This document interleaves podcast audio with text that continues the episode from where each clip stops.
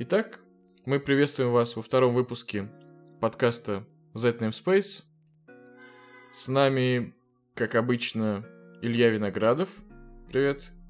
Привет. Привет, Илья. Также Иван Тюменев. Привет. Да, всем привет. Привет, ребята, привет, э, наши слушатели. И Илья Казначеев. Это я. Всем привет еще раз. И мы начинаем. Z Namespace. Подкаст про хорошие практики в плохих местах. Сегодня у нас подкаст будет посвящен различным э, таким практикам, как это можно назвать, про тестирование, про хорошие практики в команде и, в принципе, наверное, про какие-то командные взаимоотношения. Мы поговорим. Начнем с более технических тем, потом перейдем к темам полегче. И первая тема у нас такая будет довольно обширная.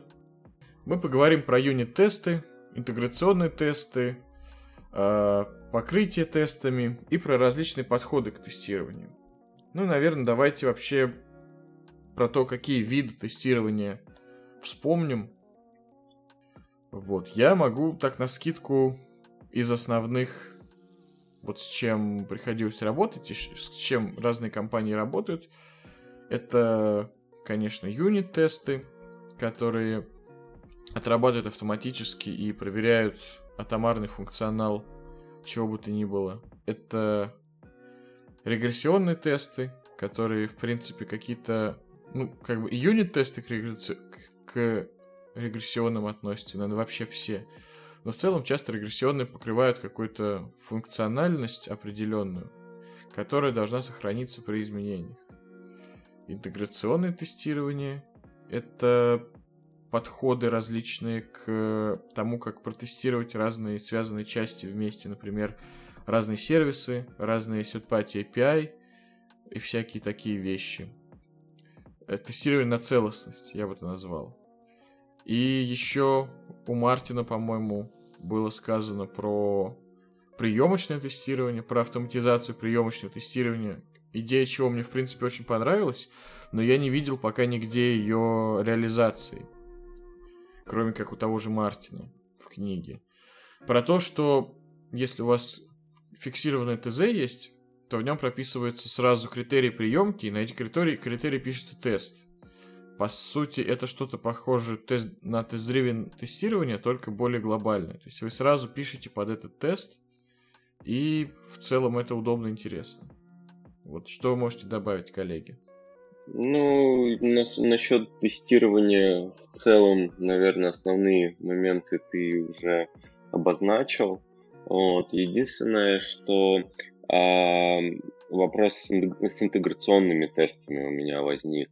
А все же интегр... под интеграционными тестами ты больше понимаешь а, тестирование с помощью кода каких-то совместных компонентов, или же это все-таки более внешнее тестирование с помощью какого-то внешнего софта? Ну, я понимаю под этим все.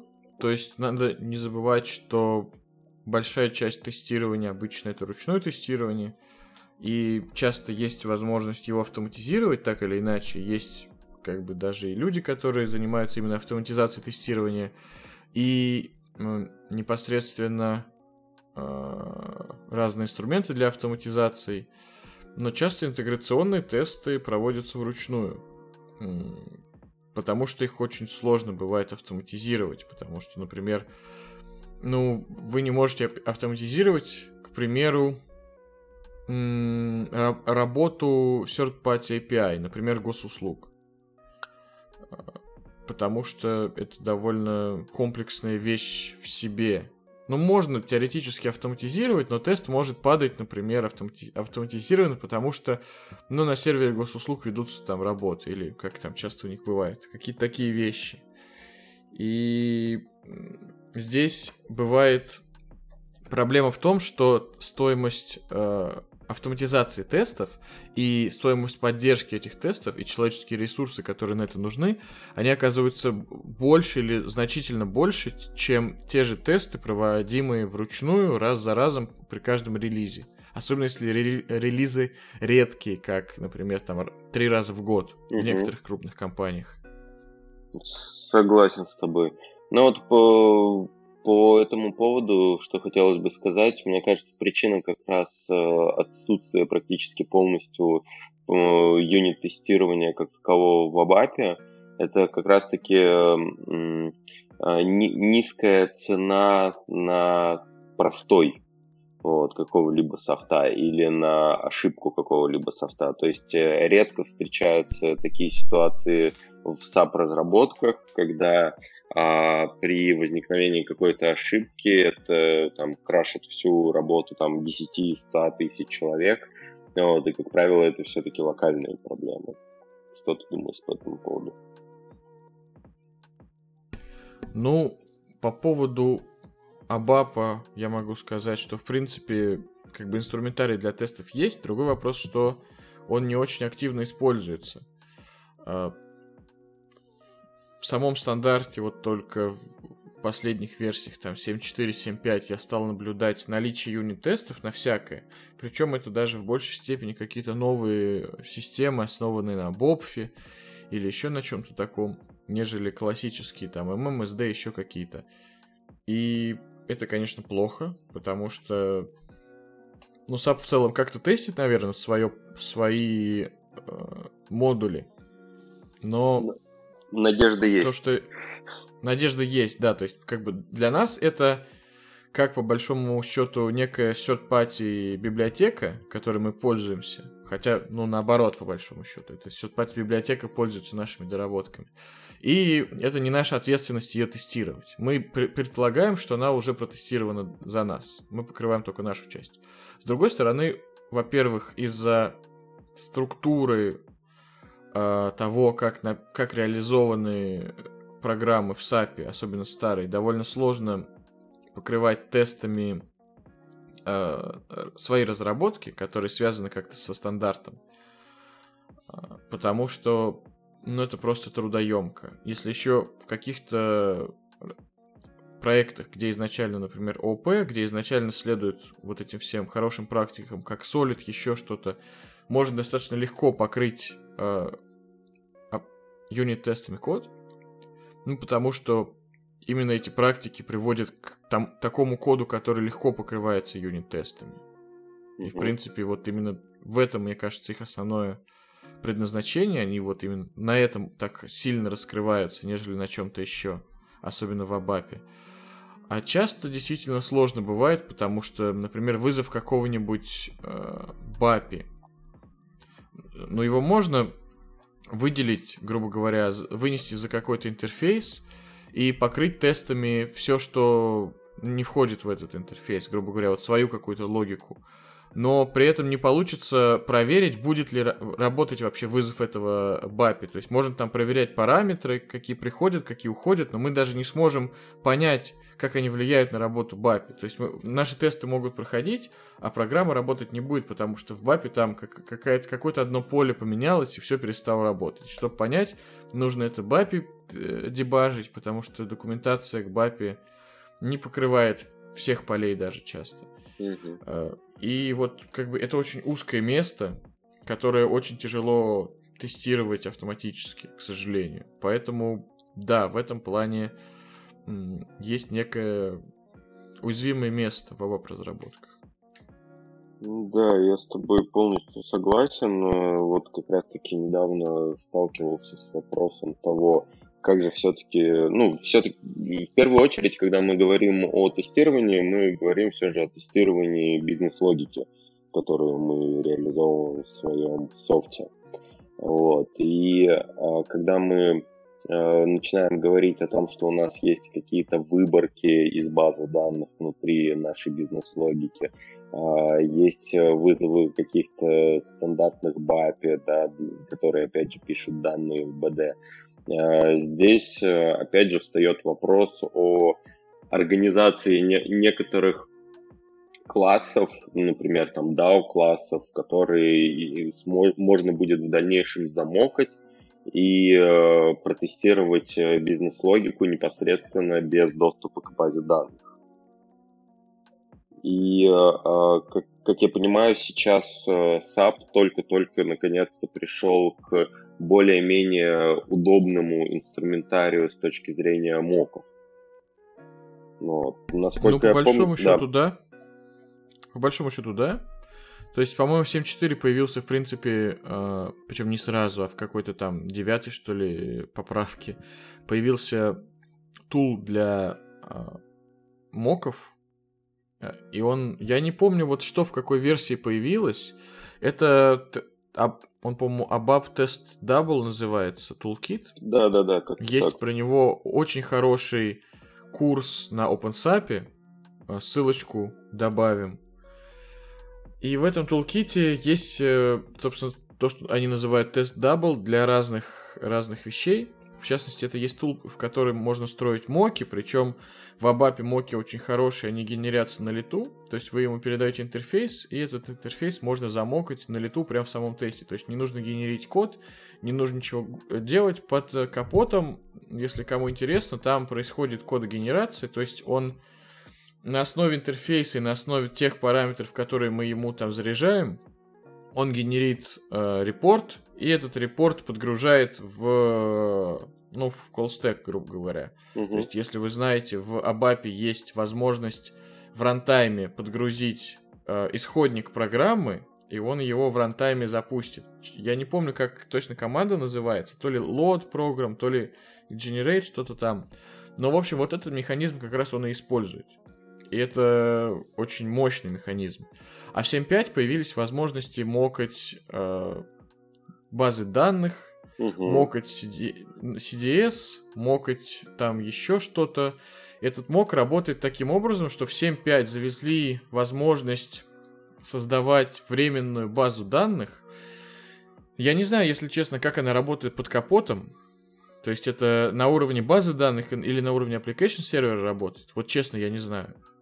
Но я дебажил как-то эти моки, и он создает как раз тестовую базу данных, заряжает ее, ну если говорить просто про мок BD, заряжает ее теми данными, которые мы ей передаем, и, то есть это не мок, ну да, это, наверное, тоже можно моком назвать. А, и он из этих данных просто делает обычные селекты, которые мы там выполняем и так далее. То есть это тоже может работать. CDS там немножко посложнее, но, по-моему, похожая какая-то логика отрабатывает.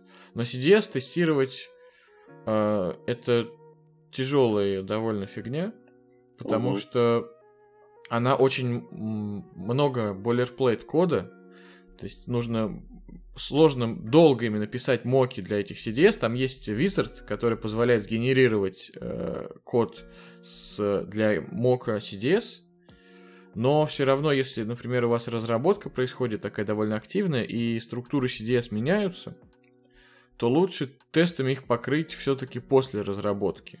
Когда uh-huh. уже структура моделей CDS сформируется. Но про это мы, наверное, еще подробнее поговорим, когда будем в одном из следующих подкастов обсуждать CDS в целом. Угу. Вот как-то так. У меня созрел вопрос к Илье Виноградову. Приходилось ли тебе когда-нибудь вообще писать э, тесты в САПе? Вот, какого рода это были тесты, если приходилось? Можешь поделиться опытом своим? Ну, опыт небольшой. Я вот э, не так давно, где-то, может быть, пару лет назад начал практиковать юнит-тесты Э, соответственно, вот э, хороший был курс по, на OpenSAP, который рассказывал, как это все применять э, ABAP, Unit, да. Это, по-моему, клон JUnit. Ну, все, все эти юнит-тест фреймворки, это все, сколько я помню, из JUnit пошло. Довольно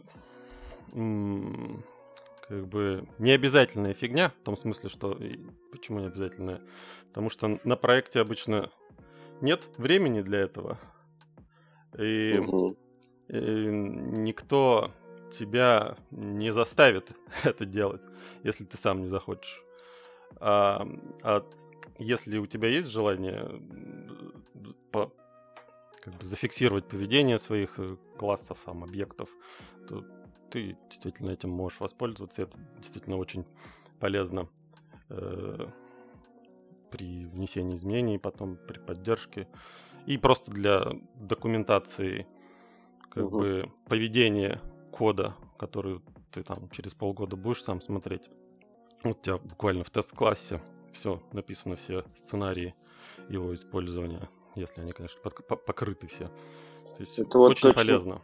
Это вот, кстати, очень классное замечание и дополнение с твоей стороны. Я как раз хотел на этом заострить внимание, что э, когда многие думают о разработке юнит-тестов или там интеграционников для своих разработок, они воспринимают это как, типа, надо убедиться, что мой код работает правильно и хорошо. И практически никто не вспоминает о том, что это реально отличная помощь и для себя самого, и для людей, кто в дальнейшем будет сопровождать этот код, понять вообще, как этот код работает и какие там ну, сущности, зависимости друг друга каким образом ходят, и вообще какие есть сценарии.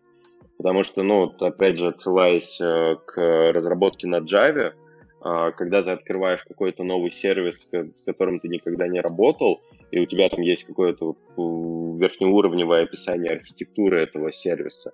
В этом плане тесты очень сильно помогают, особенно когда у них есть нормальные, э, понятные человеческим языком названия у каждого теста, и ты запускаешь их, и ты смотришь вообще, какие сценарии возможны для работы с этим кодом, с этим сервисом.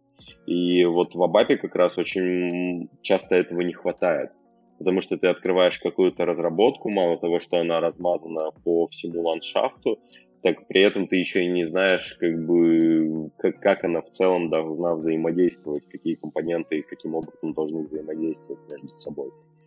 И при этом да. никто из консультантов не помнит этого. Ну да. Э, Z-кодом э, смысле, с тестами, написанными для Z-кода, я, если честно, не встречался. Я встречался только иногда с тест-классами, которые написаны для стандарта. Ну, иногда это действительно помогало понять, как он там используется. Ну вот, кстати, да, то есть тоже, во-первых, добавлю, что да, это очень хорошая возможность для документирования кода, когда тест, собственно, это как рабочий, рабочий пример. И в некоторых языках, вот в которых есть встроенная документация, как вот JavaDoc, там, ABAPDoc, GoDoc и так далее. Например, в Go есть так, э, возможность интегрировать в документацию тесты, то есть там определенным образом описывается тест, как там, example, что-то там, тест, и он попадает в документацию к соответствующему там классу, функции или еще чему-то. Его прям в из самой документации, там документация в виде, запускается в виде э, локального сервера, и там можно прям исполнять этот тест, и там показывает, какой результат. Э, конечно, сложно представить, как это выглядело бы, например, для Бапи. Э, это, наверное, был бы миллион тестов с различными конфигурациями. Вот но это действительно бы помогло. Я, например, когда писал сам тесты, например, для, CD, для Бобфа, а для Бобфа в 7.5 тоже завезли тестовый э, toolkit, он, правда, недоработан, называется B-Unit. Обещали его в дальнейших версиях системы продолжить разработку, но я не видел, что там в более свежих версиях, может кто-то посмотрит потом. И я искал примеры в других тестах, как он используется, и нашел. И у себя сделал так же. Вот такая, такое помогает, но в плане стандарта, да, маловато, к сожалению. Хотелось бы больше, и хотелось бы именно документации в виде тестов. С другой стороны, когда вы разрабатываете какой-то... А часто в компаниях, в проектах разрабатывают какой-то код а, общеиспользуемый, переиспользуемый.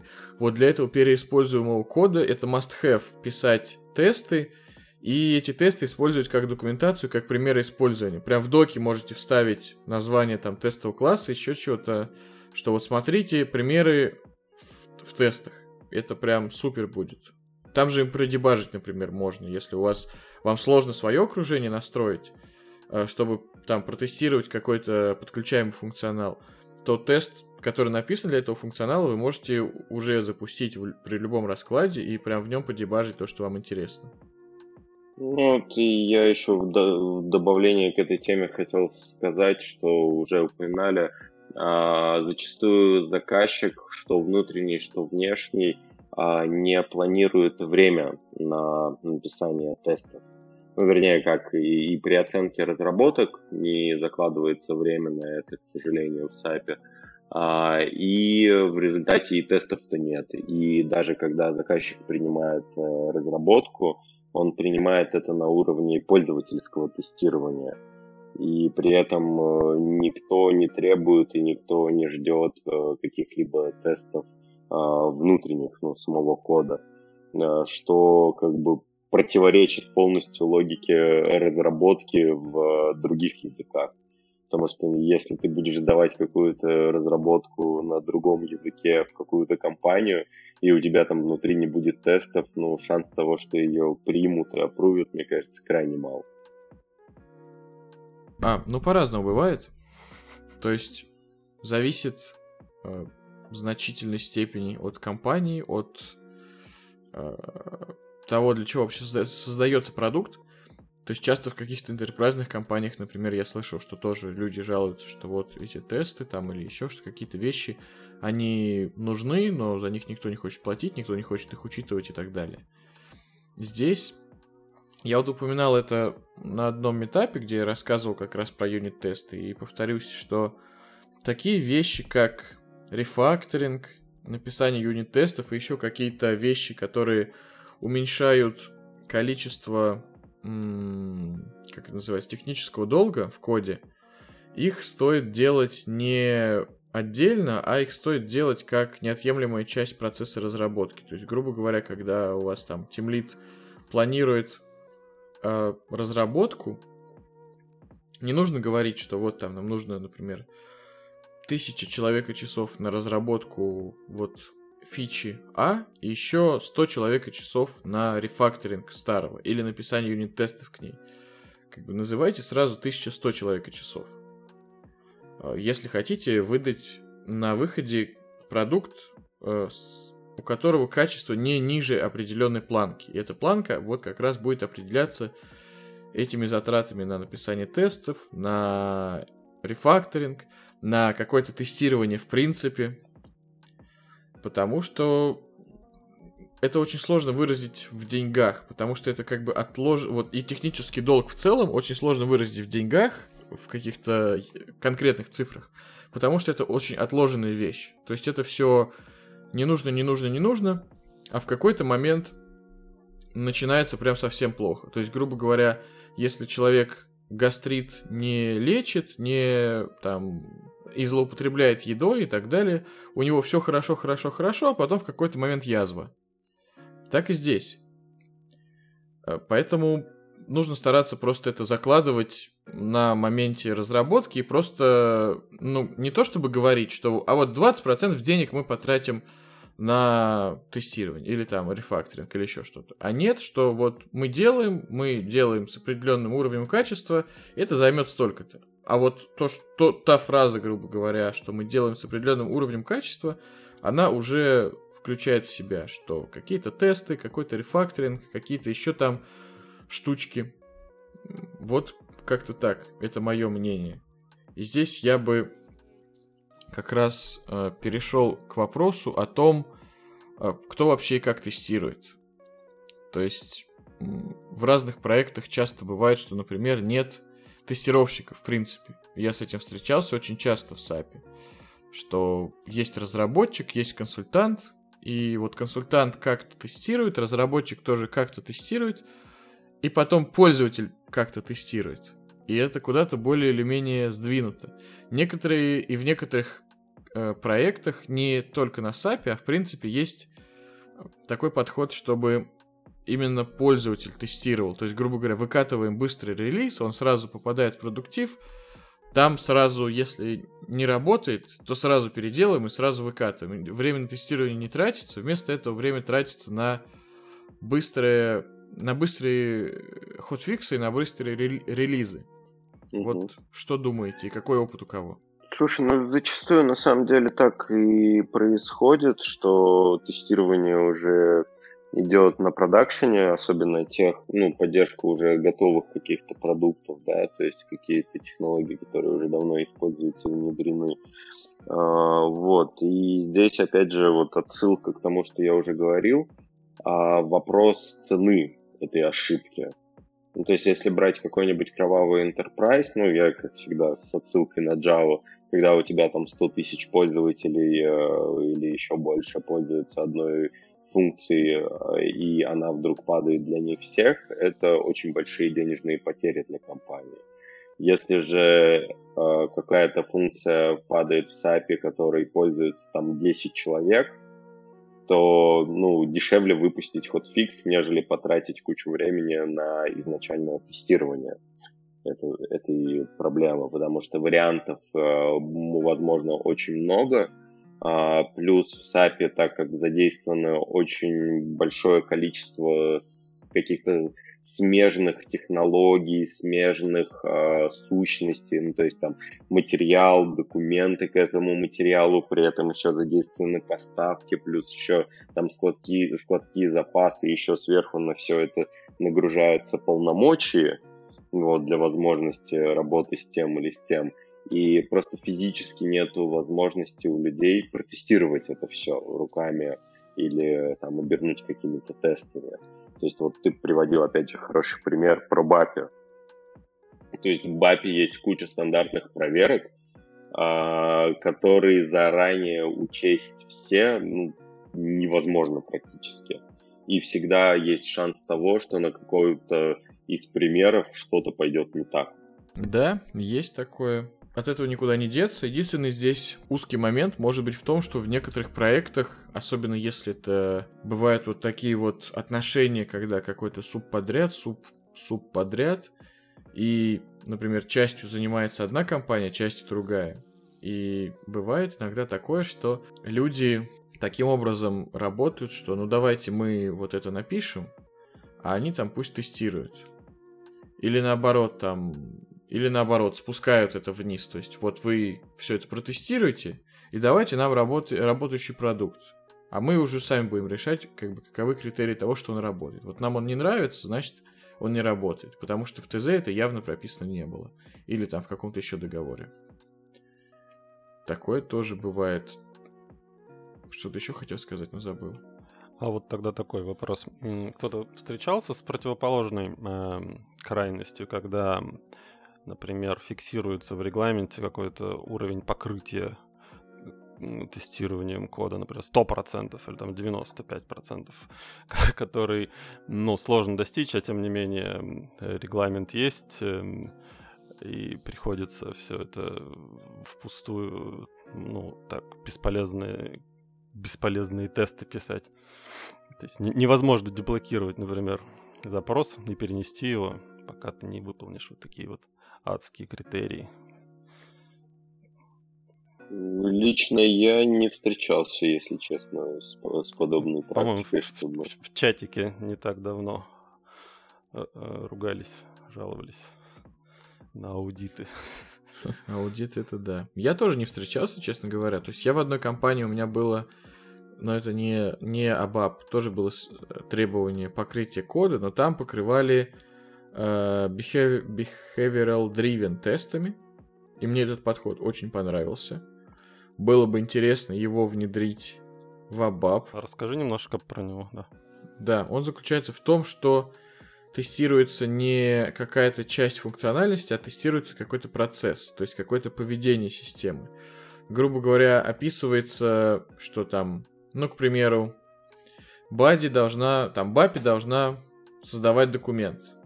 Дальше там на уровень ниже описывается у документа должно быть там то-то, то-то, то-то.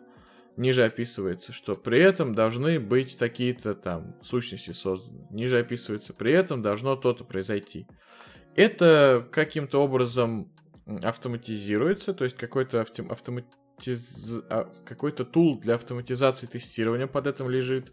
Обычно в разных языках это все строится поверх юнит-тестов, но при этом процесс захватывает вот цел, в целом какой-то процесс.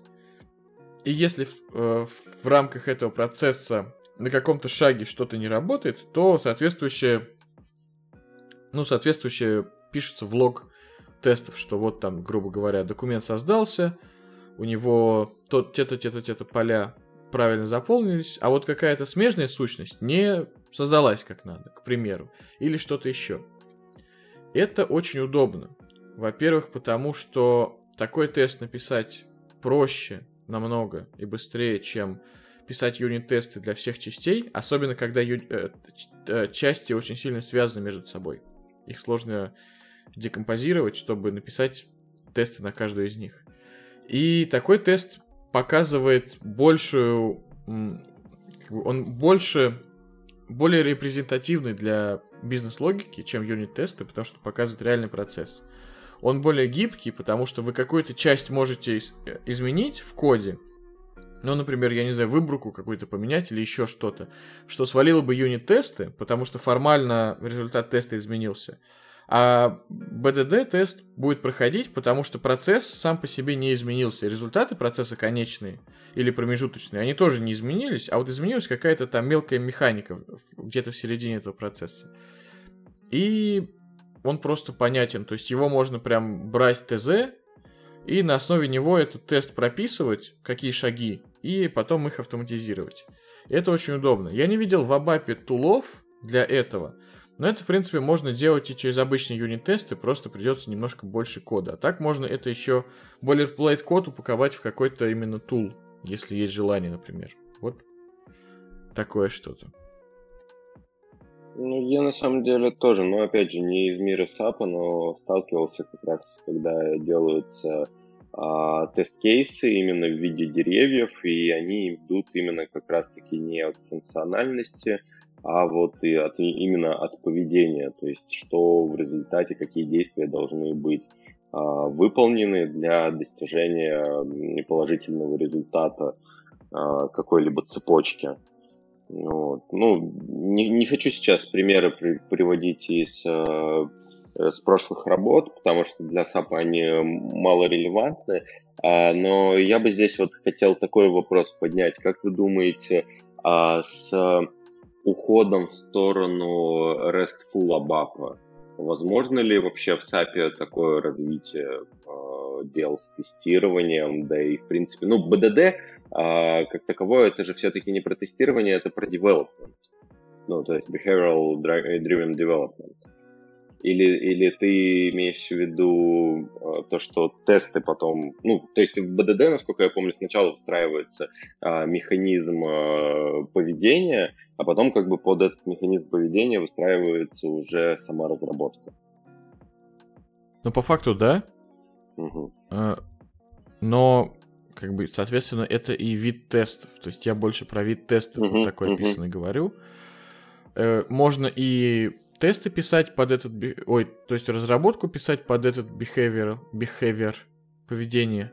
А можно и тесты писать, описывающие поведение. Собственно, что, что ты правильно сделал замечание, что сам принцип именно такой, что писать код под behavior — но и сам тест можно писать под behavior, и это многое упрощает, на мой взгляд. Вот, то есть, в принципе, можно попробовать что-то такое делать на основе обычного ABAP-юнита. Ну, интересно, как получится. То есть в 7.5, допустим, есть почти все инструменты, чтобы это сделать. Единственное, что такой, например, если такой код затрагивает какие-то части, например, создание объектов, или еще что-то. Здесь нужно следить за тем, чтобы артефакты, создаваемые в процессе тестирования, то есть это записи в PD, еще что-то, они удалялись после теста. Угу. Это уже делает его больше похожим на интеграционный тест. Но, с другой стороны, а почему бы и нет? Потому что юнит-тест угу. это вещь очень спорная, потому что многие от них отказываются, именно по причине того, что они требуют реально много времени на написание, они хороши, но часто они не помогают найти проблему, потому что у тебя юнит-тесты работают для каждого отдельного модуля, а в целом программа не работает. Потому что, ну, блин, в целом процесс где-то дает сбой, а каждая часть при этом работает в соответствии с описанием соответствующего юнит-теста. Вот как-то так. То есть это, по сути, некая автоматизация интеграционного уже тестирования в рамках программы, но с точки зрения именно какого-то процесса одного вот такого по шагам, что он должен делать. И все же вернусь вот к тому вопросу, который э, я хотел подсветить. А дальнейшее развитие, как вы думаете, вот с собак RESTful а, получит развитие все-таки более обширное именно тестирование в SAP или же нет? Я готов сразу здесь сказать. Я думаю, что да. Потому что, опять же, одна из больших проблем ABAP — это изоляция среды от всевозможных инструментов дополнительных. И если у нас ABAP будет где-то в клауде работать, то там же можно будет при при прикрутить к нему множество разного инструментария, который будет в этом помогать. В частности, это Continuous э, Integration, в частности, это привязка не к транспортам, например, а к каким-нибудь комитам в гите или еще чего-нибудь. Ну и, в принципе, проще в такой более свободной инфраструктуре какие-то такие вещи процессуальные, организационные автоматизировать, нежели в самом Абапе. Хотя бы, я думаю, хотя бы о том речь, что в клауде будет, скорее всего, я точно не знаю, но скорее всего проще будет какой-то third-party инструмент загрузить, прикрутить, нежели сейчас это в Абапе существующем можно сделать. То есть сейчас это выглядит так, что нужно поставить, например, какой-нибудь ABAP-гид и загрузить через него что-то и установить. Но часто из системы просто нет доступа к гиту или еще что-то. И вообще, чтобы даже поставить какое-нибудь приложение типа ABAP гита или вот этот, я не помню, как он называется, который на гиты загружает. Кто может помнить? Саплинк. А? Саплинк. А, саплинк, да. Или хотя бы саплинк поставить. Это уже сложно. То есть приходится там копировать через э, какие-то, ну, тупо текст копировать и как-то еще. А где-то из-за этого могут прийти и сказать, а вот зачем ты это сделал? Где-то я чуть ли, чуть ли не слышал о том, что на каком-то проекте кто-то поставил саплинк или абабгит, а к нему потом пришли и спросили, а вот ты зачем это делаешь? Ты что это тут какую-то программу непонятно установил? Удали. Ну или вроде Выгру... того. Выгрузить все хочешь, весь код. Да, да, да, да, да. Хотя, хотя. Вот. То есть, я думаю, это поможет. Насколько сильно поможет, это зависит от САПа.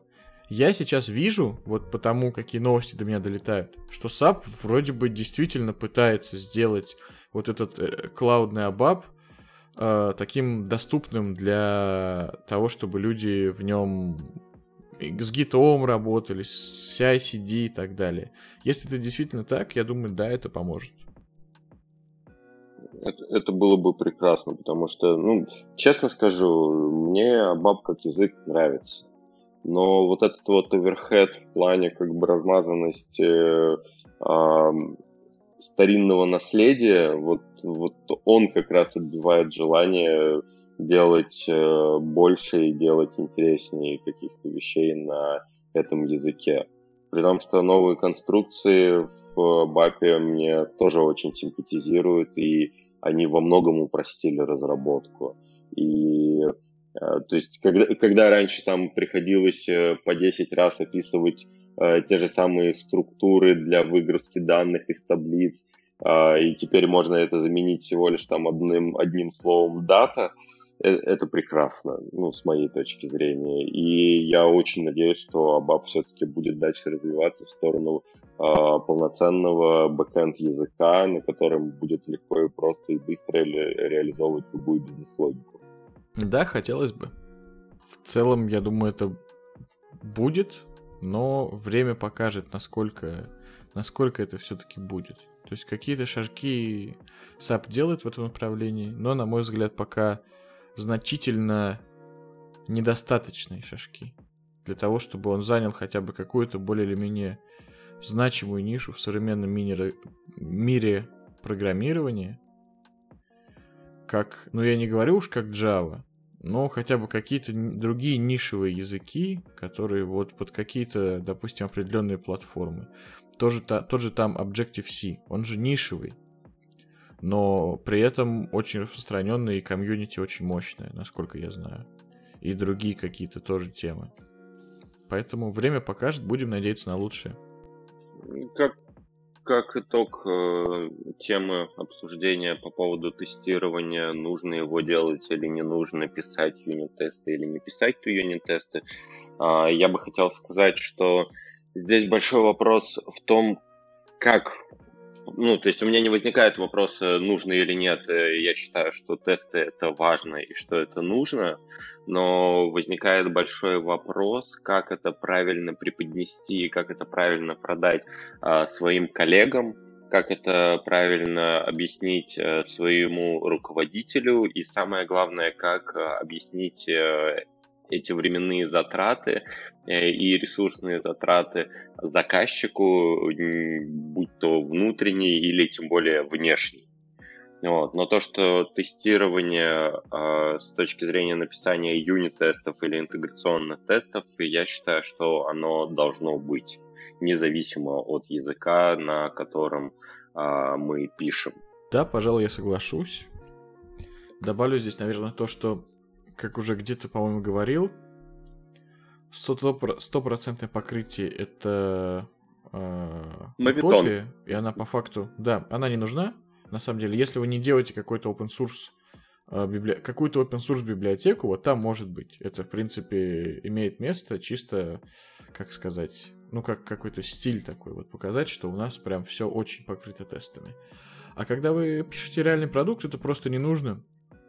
То есть начинайте с того, чтобы покрывать логикой самые опасные, самые уязвимые, самые горячие места, а дальше как пойдет. Разделять, как-то выделять их, а, об, оборачивать в интерфейсы, в какие-то еще вещи, чтобы было проще замокать какие-то вещи, как вызов э, там бади, вызов, ну или бапи, вызов там бдшных, еще каких-то вещей, айдоков, вот. И покрывать их тестами, чтобы хотя бы в них быть уверенным в каких-то своих ключевых местах.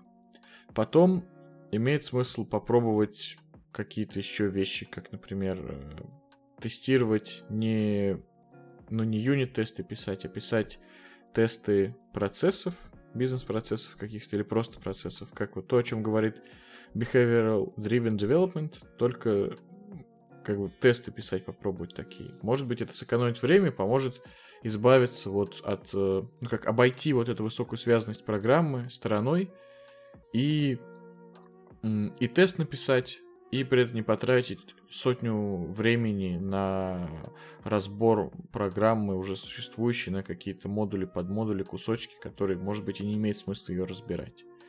Вот. Ну, и это стоит того, это важно иметь. Не всегда это, конечно, на 100% применимы, не всегда все можно хорошо протестить. Грубо говоря, какой-нибудь, если вы пишете э, в enhancement, в enhancement point какой-нибудь код такой, который работает с этим, вот с этим контекстом, его сложно протестить. То есть, да, может быть, можно создать класс, обернуть в него вот эту всю логику, написать на него юнит-тест, но в, в, в отрыве от контекста, возможно, это все равно не будет иметь в чем-то смысла, а в чем-то может будет. То есть тут смотрите по э, тому, что это вообще за контекст, насколько затраты на написание тестов вам принесут профит, и насколько тестируемая логика вообще важна. То есть, если она вообще не важна, типа какую-то кнопочку вы добавили, это логика, которая добавляет кнопочку на экран, ну, я бы вообще это тестировать не стал. Один раз посмотрел, да, работает. В ней нет ничего такого, что нужно тестировать там на какие-то рег... на регрессию или еще что-то. А если это логика, которая там какие-нибудь, я не знаю, считает зарплаты сотрудникам, ну, я бы протестил, потому что, может, например, она там какие-то десятичные, десятые, сотые э, копейки неправильно округляет, а это прям постоянная проблема. Может быть, она еще какие-то там вещи не делает. Вот такие вещи прям супер надо тестировать, потому что это цена ошибки велика, как правильно было сказано. Z Namespace. Подкаст про хорошие практики в плохих местах. Ну что, коллеги, давайте двигаться к следующей теме. А у нас на повестке дня тема про то, как, каким должен быть код и его сложность и синтаксис в проекте, и нужно ли равняться на самого неопытного члена проекта, нужно ли равняться на консультантов, которые читают код и сами пытаются кодить, или нужно все-таки равняться на продукт и так далее. Тема довольно спорная, поэтому я... предлагаю... Да. Да, Я бы даже сказал, что она прям горячая такая тема, судя по недавнему обсуждению ее в чате. Вот. Благо там не было консультантов, потому что, мне кажется, там бы очень мощный холивар э, разросся из, из этого Согласен. обсуждения. И так там тема горело горячая. у многих. Вот. Тема действительно горячая, это горяче... горячевизна, наверное, вызвана тем, что, в принципе, во многих проектах э, грань между разработчиком и консультантом стерта. Во многих компаниях, я бы даже так сказал. По разным причинам. Я не берусь говорить, хорошо это или плохо. Я лично противник такого подхода. Но многим моим бывшим коллегам, наоборот, нравится вот и быть и консультантом, и разработчиком одновременно. Как бы я только за. Что думаете сами, коллеги, по поводу вообще концепции вовлечения консультантов в разработку концепция того, что то, как мы, разработчики, пишем программы, должно зависеть от того, как люди, не являющиеся разработ... разработчиками, будут с этим кодом работать и так далее. Первое, что подразумевается под стилем, что это регламент наименования, это как бы венгерская нотация или там еще что-то такое, или это стиль э, функциональный, процедурный, объектно-ориентированный, или как-то что из этого. Э, во-вторых, ну понятно, что код надо писать с учетом того, что его будут читать, и э, наверное, большую часть времени после его написания первичного его все-таки будут читать и потом исправлять. И хорошо бы, чтобы это чтение было, э, ну, не то чтобы приятным. В, в этом и главный назвать. вопрос как раз, кто будет да. читать этот код? Консультант или программист? Как раз вот об этом и... Или уборщица. Да, да. Ну, давайте вспомним, с чего начинался Абап. Абап вот э, первично, насколько я помню, вот идеология Абапа была в том, чтобы код не только прочитать мог консультант, да, э, даже не консультант, а бухгалтер, а даже написать. Поэтому вот все эти конструкции абап, э, того самого э, старообрядческого абапа, они очень многословные, они очень напоминают английский, прям один в один там вот, дорогой интерпретатор, пожалуйста, создай эту замечательную таблицу с таким-то заголовком и там пройдись по ней три раза и все такое. Ну и к чему в итоге все это пришло? Все-таки весь этот синтаксис э, сейчас задеприкейчен, э, то есть помечен как устаревший, и, по-моему, в облачном абапе он даже и вообще не поддерживается. То есть все перешло в ООО, ABAP ООО. Все эти там только классы допустимые и интерфейсы, объекты.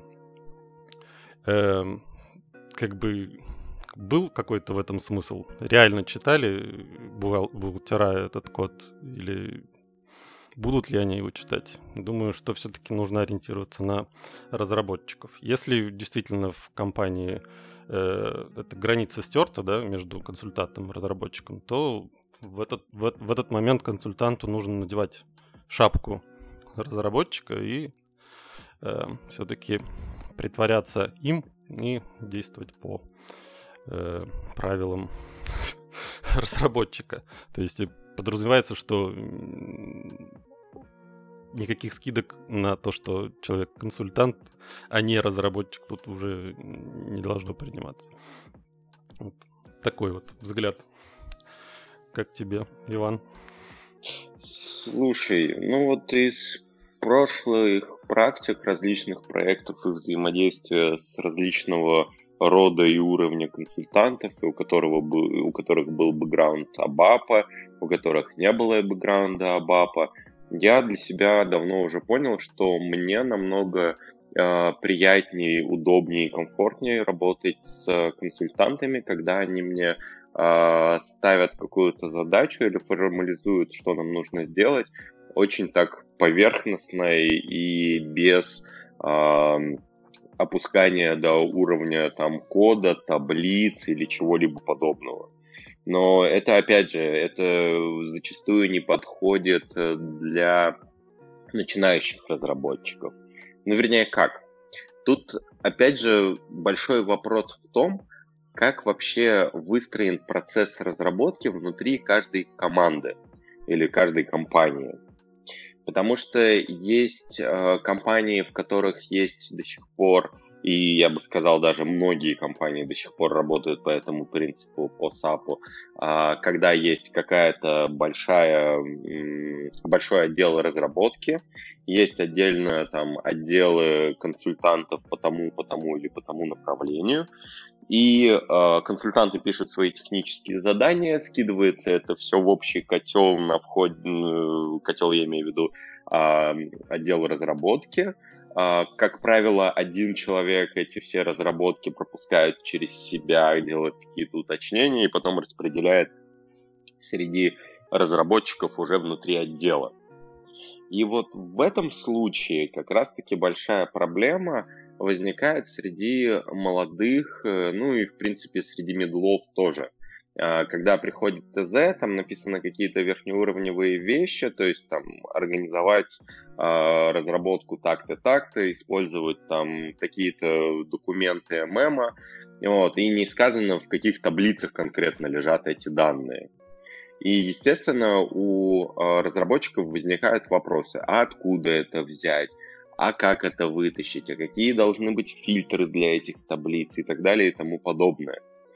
И вот если работа организована, что консультант реально работает совместно с разработчиком, ну, то есть они как небольшая такая команда, да, существует, или несколько разработчиков и несколько консультантов, то в таком случае опускание до уровня вот э, написания таблицы, какие параметры нужно отправить в селект, они не нужны потому что это все выясняется в процессе э, самой разработки. Если же мы говорим вот о старом стиле организации, когда вот ТЗ проходит через одного человека, и он его потом распределяет, а потом это падает какому-то разработчику, и он, скажем так, отдельно совсем от консультанта пытается эту разработку реализовать, то здесь без таких уточнений очень тяжело Особенно вот молодым ребятам, которые только недавно там начали обапить, начали вообще погружаться в мир САПа, и у них полный диссонанс э, а, а что, что, где это вообще брать, какие это таблицы. Хотя, в принципе, эта информация достаточно быстро и легко гуглится. Ну, то есть, где лежат э, документы по материалам, где там найти э, складские запасы, где находится описание технических мест и тому подобное. Вот. Поэтому здесь я бы сказал, что все подходы хороши, но э, возвращаясь к изначальному вопросу, должен ли консультант разбираться в коде, я считаю, что нет.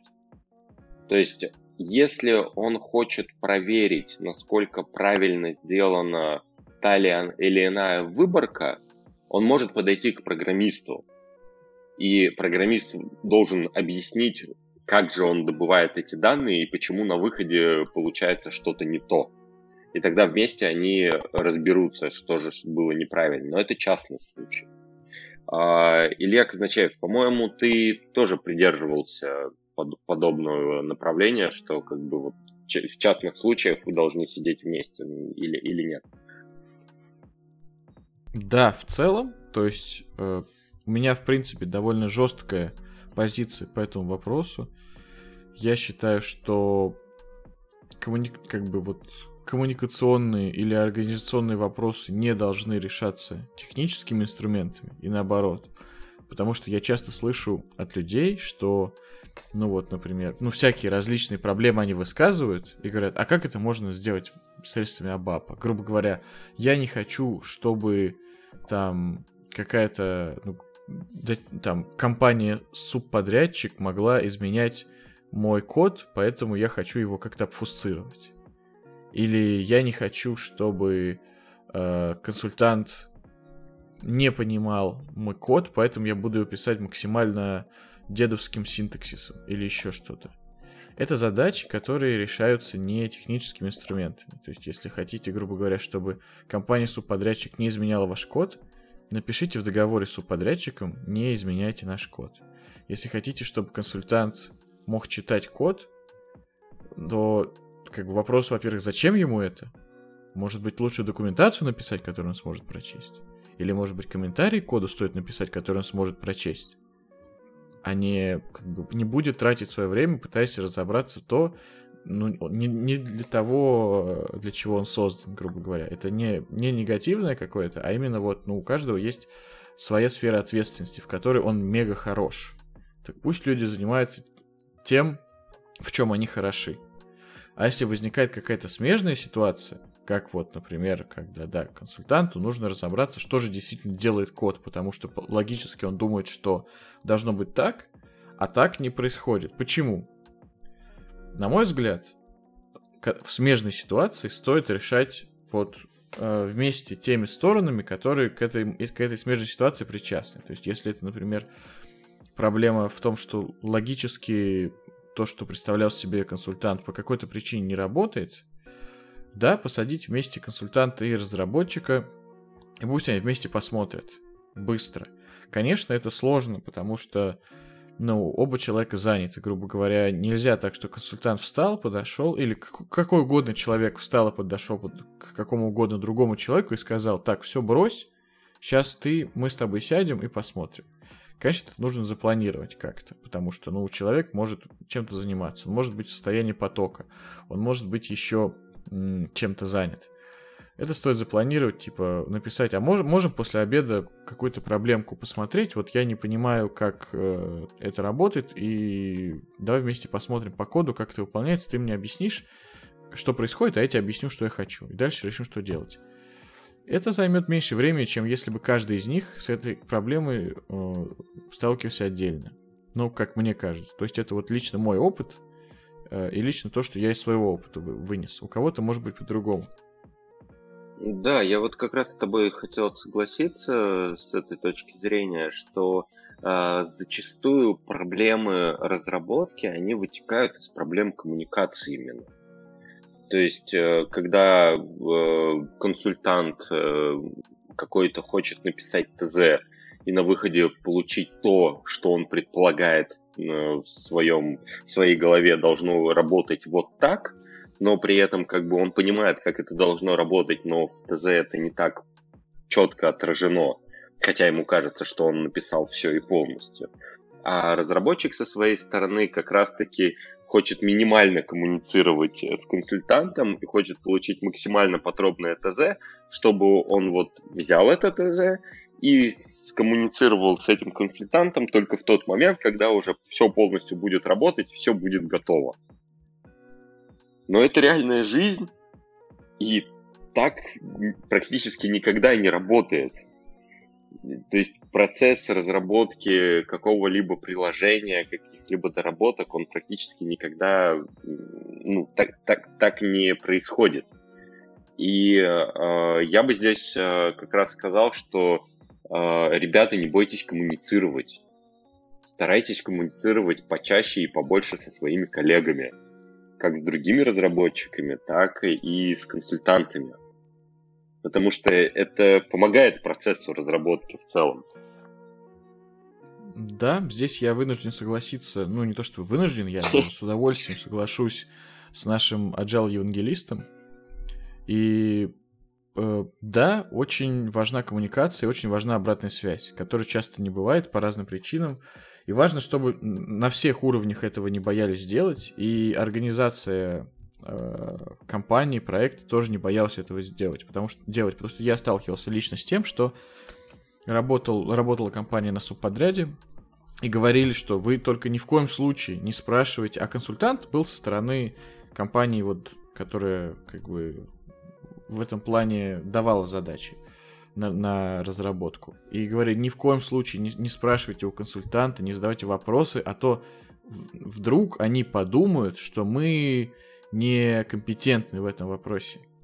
Ну, блин, конечно, я некомпетентен в вопросе понимания идеального бизнес-процесса, потому что я не консультант, я разработчик. Я компетентен в вопросе, как выборка, чтобы хорошо, быстро работала, как отказоустойчиво сделать программу, но не как понимать, где там какая должна быть э, финансовая проводка или еще что-нибудь. Поэтому очень-очень-очень важна обратная связь. И еще хочу добавить, к тому, что Илья говорил по поводу того, что изначально Абаб задумывался как язык для домохозяек, в хорошем смысле, а потом вот он разросся и стал таким сложным, и консультанты перестали его понимать. Здесь я, наверное, а, буду апеллировать к закону Конве, Conway Slow. Это он говорит о том, что Организация, ну я даже давайте его прям прочту дословно. Организации, проектирующие системы, ограничены дизайном, который копирует структуру коммуникации в этой организации. Иначе говоря, те а, организационные структуры, которые есть у вас в организации, они проявятся в ваших продуктах. Это очень хорошо можно проследить на продуктах разных крупных компаний. Например, Microsoft, у которого э, структура очень разрозненных и конкурирующих между собой э, отделов, она проявляется в их продуктах. В частности, э, Microsoft Vista хороший пример, которая сфейлилась в свое время именно из-за этого. Из-за того, что не было коммуникации между компаниями, и все модули системы были отдельны, и они очень плохо между собой работали. Или, например, Uber, который привнес в, можно сказать, в такой в мир серьезной разработки микросервисы, у него структура как раз маленьких команд, каждая из которых занимается своим сервисом. И между собой они как-то взаимодействуют. И это можно дальше, дальше, дальше продолжать. И это связано также с тем, что на заре времен структура компании была такая, что технической частью занимался один человек или один отдел – вот он был там какой-нибудь компьютерщик, да, IT-мен, и он делал все, и архи... Орки... там, не оркестрация, как это, администрация БД, и написание кода, и сеть, и все-все-все-все-все делал он. Потом постепенно IT-подразделения стали больше и больше места занимать в компаниях, потому что системы усложнялись, продукты усложнялись, и один человек уже не мог уметь все, потому что все было очень сложно. И стало больше и больше людей приходить.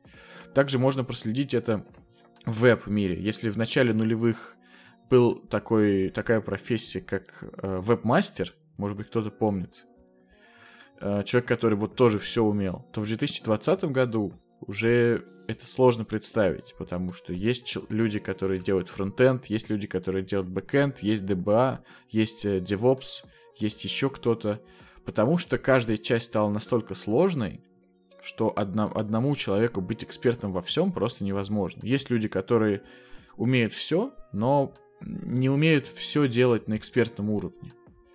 И поэтому и код стал сложнее, и сущности сложнее, и синтаксис сложнее, потому что код выполняет все-таки задачу написать, ну, э, сделать технический продукт, который будет хорошо работать, а не быть хорошо читаемым для каждого и хорошо понятным для каждого. Поэтому нужно, наверное, понимать, э, в чем задача написания э, такого корпоративного, интерпрайзного программного обеспечения. Она задача в первую очередь, задача в первую очередь в том, чтобы это ПО помогало бизнесу добиться его целей. И то, как он это делает, э, как он это добивается, не столь важно. Важно то, чтобы этот код можно было быстро написать, и чтобы он относительно безотказно работал. С той безотказностью, которая требуется в компании. Потому что за безотказность тоже приходится платить и платить достаточно дорого.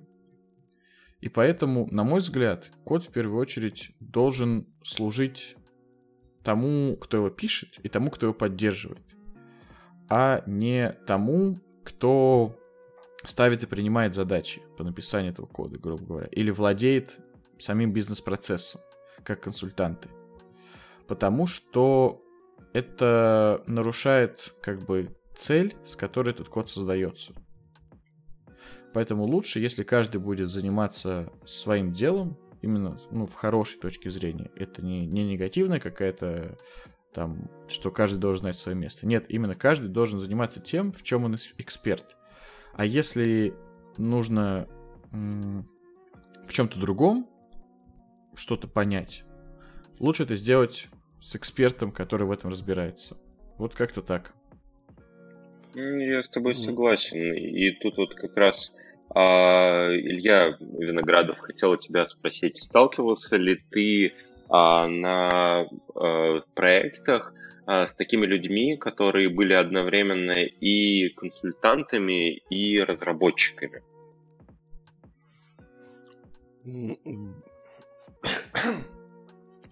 Если честно, практически только на заре, наверное, своей карьеры я с таким э, сталкивался. То есть э, был отдел, грубо говоря, налогов, да, или бухгалтерии, э, именно САПовский отдел, да, где консультант мог что-то написать, э, запихать эти все substitution, да, замены, uh-huh. и там user exit и прочее. Но это, то есть это так, пос, поскольку постольку. У меня тебе другой вопрос. Вот ты говорил, что коммуникация э, с консультантом, да, в некоторых случаях была хороша, когда вот он э, занимался своим делом и не э, и, и делал свое дело хорошо, и не опускался на уровень кода. А вот э, у этого, у, у, у таких консультантов, которые так приятные во взаимодействии, был ли раньше бэкграунд э, разработки программиста? Я к чему веду? Может быть, вот эти вот э, назойливые и неприятные в работе консультанты это бывшие разработчики, которые вот перешли и теперь зафиксировались на том уровне понимания кода, да, и своих представлений о, о мире, и теперь вот э, всем его пушат. Слушай, на самом деле, вот я сейчас э, вспоминаю, на самом деле, да. А, в большинстве своем вот те консультанты, которые как-то тыкали в код и говорили, что вот надо не так, а вот так, это были как раз, э, ну, это люди, которые имели некоторый опыт э, разработчика. Вот. И зачастую как раз-таки то, как они говорили, что нужно сделать, а это были какие-то, ну, такие архаичные способы или архаичные подходы. Но и основной Э, как-то основной э, аргумент, э, которым они апеллировали, был типа, ну так же будет работать.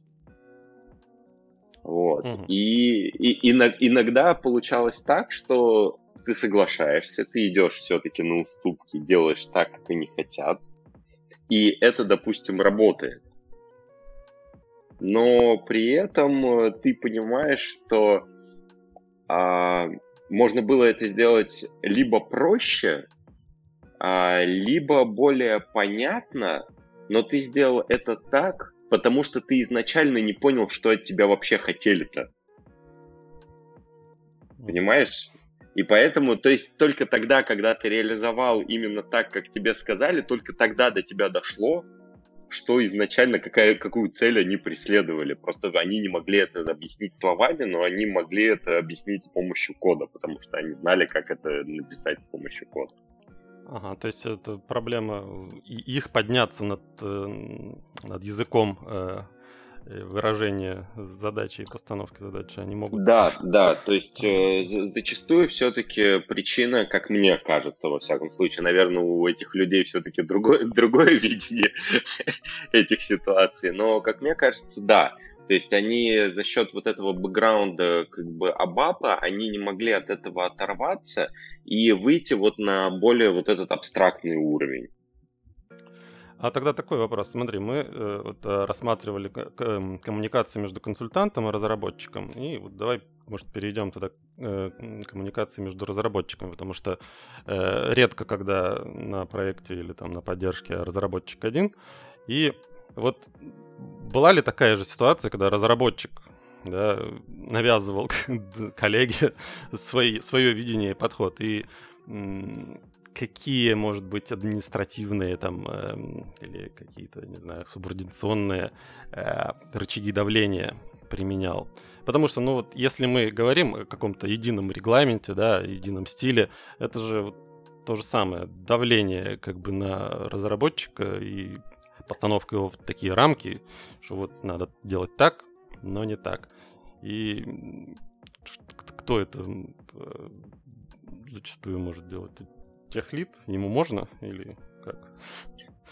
А, здесь, я, я, я понял твой вопрос. А, здесь, а, знаешь, это зависит от команды и от а, отношений внутри этой команды. Просто лично я вообще не особо люблю э, такие вещи, как рычаги давления или как э, какие-то ограничения или типа как как надо, потому что и потому что. То есть э, я больше исхожу из того, что если принимается какой-то регламент, ну, например, по стилистике кода или, например, по best practice, что это не идет э, с точки зрения рычага давления, а это идет с точки зрения того, что все вместе сели, все вместе подумали и решили, что так будет проще и что это принесет какую-то пользу в результате э, следования этим регламентам. То есть, ну, я, я в сторону демократии, скажем так.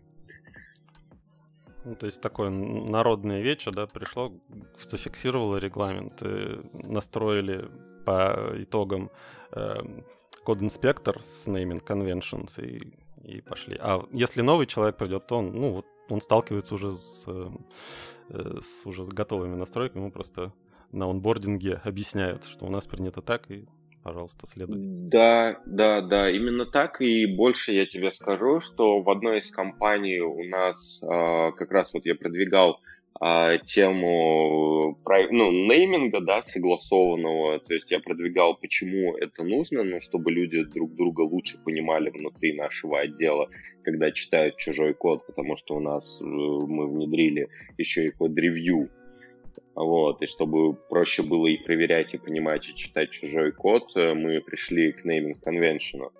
А, но при этом, когда на нас начал работать э, внешний подрядчик и э, внедрять некоторый проект, а, ему тоже приходилось подстраиваться под вот этот naming convention и под код-инспектор и правила в него но при этом э, был, было несколько раз ситуаций, когда он говорил, а почему вы делаете так? Если вот так и так, это было бы проще или логичнее делать. И знаешь, и я в тот момент задумывался, а почему и реально мы делаем так, а не вот так, как он предлагает. И мы это выносили опять же на обсуждение, и были случаи, когда мы реально принимали сторону нашего подрядчика, потому что он э, предлагал какие-то реальные э, стоящие вещи. Z Namespace. Подкаст про хорошие практики в плохих местах. Что, господа, давайте плавненько переходить к следующей теме, а именно стиль написания кода в проекте. Нужно ли писать читабельный код или писать авторский код, и вот это все.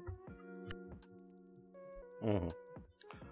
И, и, и еще, может быть, по naming convention э, такой вопрос. Эм, может быть, спуститься вот прям на конкретный уровень? Э, как было на разных проектах, наверное, разные convention, да, разные подходы.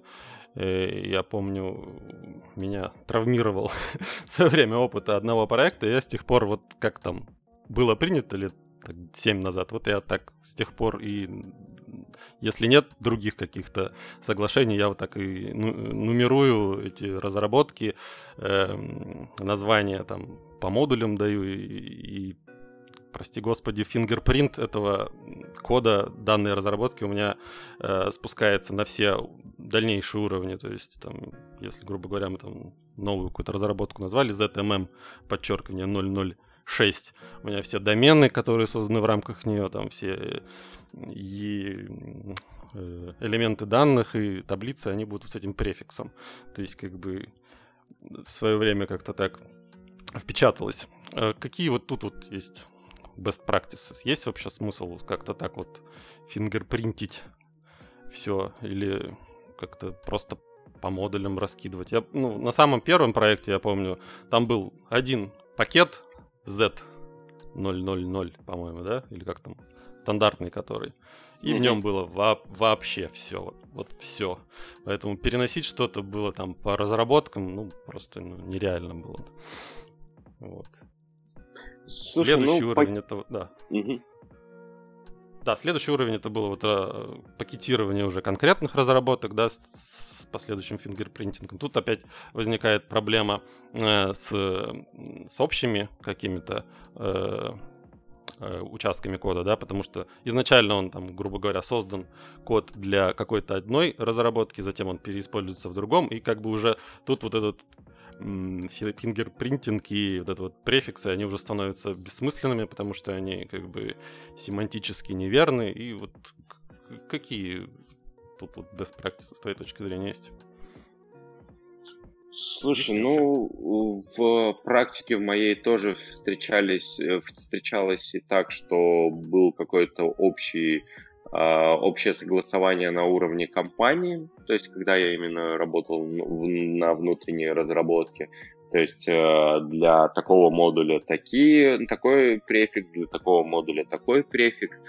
Но, честно, я вот чем больше работаю, тем больше я понимаю, что в принципе эти префиксы практически никакого ну, значения не несут в себе. Потому что вот ты как правильно сказал, что со временем многие разработки, они начинают использоваться, допустим, ты назвал там какой-нибудь домен ZMM, а потом э, начинает этот домен так или иначе использоваться там в SD, в PM, еще где-то. И как бы создавать его копию смысла никакого нету, потому что там те же самые данные из, из тех же самых таблиц, просто как бы это взаимодействие межмодульное происходит. И сейчас я считаю, что в таких префиксах ну, какого-то большого смысла нету. Особенно я зачастую в последнее время сталкиваюсь э, с префиксами, которые состоят, например, из пяти, шести там букв, и в результате на именование, там ограничение на именование таблицы в SAP, насколько я помню, 16, что ли, символов. И в результате у тебя ну, там чуть ли не пол, не половина названия таблицы занимает именно этот префикс. А потом э, и ты для, пытаешься... Для семантического названия уже места не остается, да? Да, да, да, да, да. И ты там делаешь типа таблицу там а, Б, П, П, Т. И ты такой, господи, ну, ну зачем? И то есть ты только из описания, из дескрипшена к этой таблице можешь понять вообще, зачем она нужна. Вот. И меня это, честно, ну, травмирует немножко, вместо того, чтобы просто дать хорошее синтаксически понятное имя этой таблицы, домену, там, э, search help или еще чему-то. Вот, да, я, мне... Понимаешь, да, я так понимаю, что проблема-то вот этого в том, ну, в смысле, истоки проблемы в том, что нет никаких namespace, да, в ABAP. И вот э, если ты предполагаешь, а все-таки у некоторых э, разработчиков есть э, такая установка, что по идее, эта разработка теоретически может быть переиспользована в другом проекте. Соответственно, ты как бы ее так пакетируешь, ты, э, используя вот эти префиксы, ты избегаешь э, ситуации, когда вот с таким же там z-active, грубо говоря, да, вот что это за название домена, э, как бы оно, оно наверняка кем-то еще будет там переиспользовано, что ты избежишь конфликтов наименования э, и там при последующем переносе или просто кто кому-то в голову придет какое-то вот, э, другое имя. Вот, то есть, вот, как тут э, поступать-то вроде на namespace нет, соответственно, префиксы. Префиксы тоже со временем становятся бессмысленны. Mm, слушай, у меня четкого ответа нету на этот вопрос. Может, у Ильи э, есть? Да, у Ильи есть ответ. У Ильи есть ответ. Э, ну, я бы это на самом деле решал пакетами, потому что в, Аба, Абапе есть такая вещь, как пакеты, которые позволяют э, разные инструменты, разные объекты разделить по древовидным, как бы, ну, по дереву какой-то пакетности. И это, по большому счету, заменяет namespace. Это можно использовать и довольно удобно использовать для разделения логики по тому, к чему она относится. И такое я встречал тоже в проектах, что вот как раз пакетами было э, управ, управлялось то, к чему относится какой объект, класс там, репорт, таблица и так далее. И было такое дерево пакетов, который, каждому, которого, каждому из которого какая-то часть домена, грубо говоря, относилась. Более того, в пакете можно указать интерфейс этого пакета, то есть какие а, объекты из этого пакета будут видны извне пакета. Этим можно тоже немного управлять. И такой подход да, дает возможность называть объекты как угодно в рамках разумного, а искать, если нужно его найти, грубо говоря, какой к чему относится, именно внутри пакета. Или пакет указывать при поиске там где-то, ну не знаю, не в iOS листе, листе но где-то там, где вы ищете. Вот а... таким образом это можно решить. Не супер, наверное, это всегда работает, но в целом было довольно удобно. Э, слушай, Илья, такой вопрос. Но это же, я как понимаю, относится именно к программным э, каким-то модулям, то есть к функциональникам, классам, к э, программам. Ну, то есть, как бы в рамках двух разных пакетов одно имя там домену нельзя дать одинаковое. Все равно тебе разные названия. Да, одно имя, одно имя домену дать нельзя, но как бы я не вижу в этом супер большой проблемы все-таки. То есть, если давать доменам название, то есть, да, это разработки все и все объекты дикшенери. Uh, давать нельзя одинаковые названия, но если, в принципе, отталкиваться от того, что мы даем осмысленные какие-то названия, то uh, да, этот конфликта, скорее всего, и не возникнет. Если, грубо говоря, есть одна таблица, там какие-нибудь, я не знаю, sale orders, а другая таблица какие-то другие orders, то они не сконфликтируются. А, если какие-то есть общие сущности, имеет смысл их, ну, общие типы, например, которые везде используются, их вынести в какой-то общий пакет или там на уровень выше, в зависимости от того, как, как это у вас удобно. Принципе, похожее что-то возникает и с настоящими namespace, когда у вас или с настоящими пакетами, где как в разных языках, когда у вас какие-то типы, которые и там, и там используются, или какие-то методы, или какие-то функции. И они выносятся в какой-то отдельный namespace, отдельный модуль, отдельный пакет, откуда они могут использоваться и оттуда, и отсюда. Вот как-то так. Ну, понятно, что ото всех конфликтов имен это не избавит, но можно просто назвать по-другому как-то, а не обязательно через эти префиксы. То есть я не противник префиксов, но проблема в том, что префикс занимает 90% из названия, она действительно существует. Ну вот опять же, смотри, насколько я помню, те же самые глобальные классы, даже если их разделять по пакетам, они э, все-таки глобальные, ну то есть э, они не, не могут совпадать. Ну, да, да, конечно, но как бы это проблема ли? Ну, относительно да, относительно нет. Ну, то есть... Ну, то есть вопрос, вопрос с тем, получится ли, э, используя пакеты, разделить их таким образом, чтобы можно было избежать конфликта имен? Нет, не получится. Получится ли, используя пакеты, решить проблему того, к какой части домена относится какой объект? Да, получится. Получится ли решить проблему того, чтобы называть объекты не сложными аббревиатурами, а имеющими смысл названиями, да, получится. Вот так. А, единственное, вот насколько я помню из практики по использованию пакетов, там нельзя э, полноценно отобразить дерево вложенности этих пакетов. Или же я ошибаюсь? По-моему, там можно провалиться только в конкретные пакеты, посмотреть все объекты, которые лежат в этом пакете. А посмотреть, например... Нет, там пак... можно. Можно, да, все-таки? Можно посмотреть все дерево в обычном SE80 или в э, этом самом. Ну, как он называется? В Eclipse. Угу. Ну, и... Прям дерево и все, что в каждом пакете вложено. Ну, в Eclipse, да, в Eclipse я видел, а вот в SE80 мне казалось, что там только можно смотреть содержимое конкретного пакета, а вот э, вложение пакета в пакет, по-моему, ну, может быть, я ошибаюсь. Просто там я дерево тоже... можно, ну там Там можно, ну как в папках в Мгм. операционной системе. Также это выглядит в SE80. Просто я тоже То не... есть нужно зайти во вложенный пакет, чтобы посмотреть, что лежит в нем. Мгм. Просто я тоже не так давно, на самом деле, пришел к концепции пакетов э, и тоже начал смотреть в сторону их, но а, почему-то некоторые компании, опять же, делают пакеты на уровне там, ка- каких-то больших модулей разработок в рамках какого-то конкретного направления. То есть в MM там есть там 3-4 больших пакета, и все пилится только в них. Ну, да когда ты предлагаешь как бы создать там отдельный пакет, тебе говорят, нет, вот есть пакеты для этих разработок, все пилите в них. Я тут хитрость применял, я просто создавал пакеты и не, не спрашивал. Технически оно, технически оно же как бы в субпакете, в том же самом пакете лежит, то есть как бы все нормально. И да, и, при переносе, насколько, насколько я понимаю, ты можешь указать самый верхний уровень, да, и там правым кликом внести в транспорт все объекты пакета и подпакеты, то есть как бы, то есть э, это в принципе со- с точки зрения как бы связанности, то Мгм. никаких проблем не, не А возникает. воп- вопрос, часто ли вы встречали вообще э, в реальных разработках, чтобы люди пользовались этой системой пакетов? Потому что я редко очень видел, чтобы где-то это было вообще, ну, скажем так, на- в широком применении и постоянно использовалось для разработок. Ну, я как минимум в, дру- в двух больших проектах с этим встречался. И это было удобно.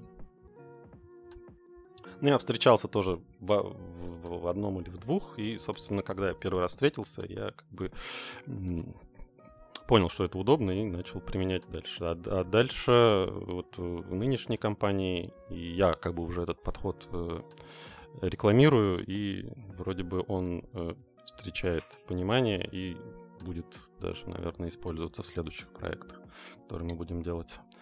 Ну, сейчас я пока пришел к тому, что, например, ну, действительно была такая еще эм, э, проблема, не проблема, а задача э, сделать не просто пакетирование в плане а, возможность трекать, какой объект к какой разработке относится, да, это можно двумя способами сделать, опять же, пакетирование э, и префиксы, которые относятся к конкретной разработке.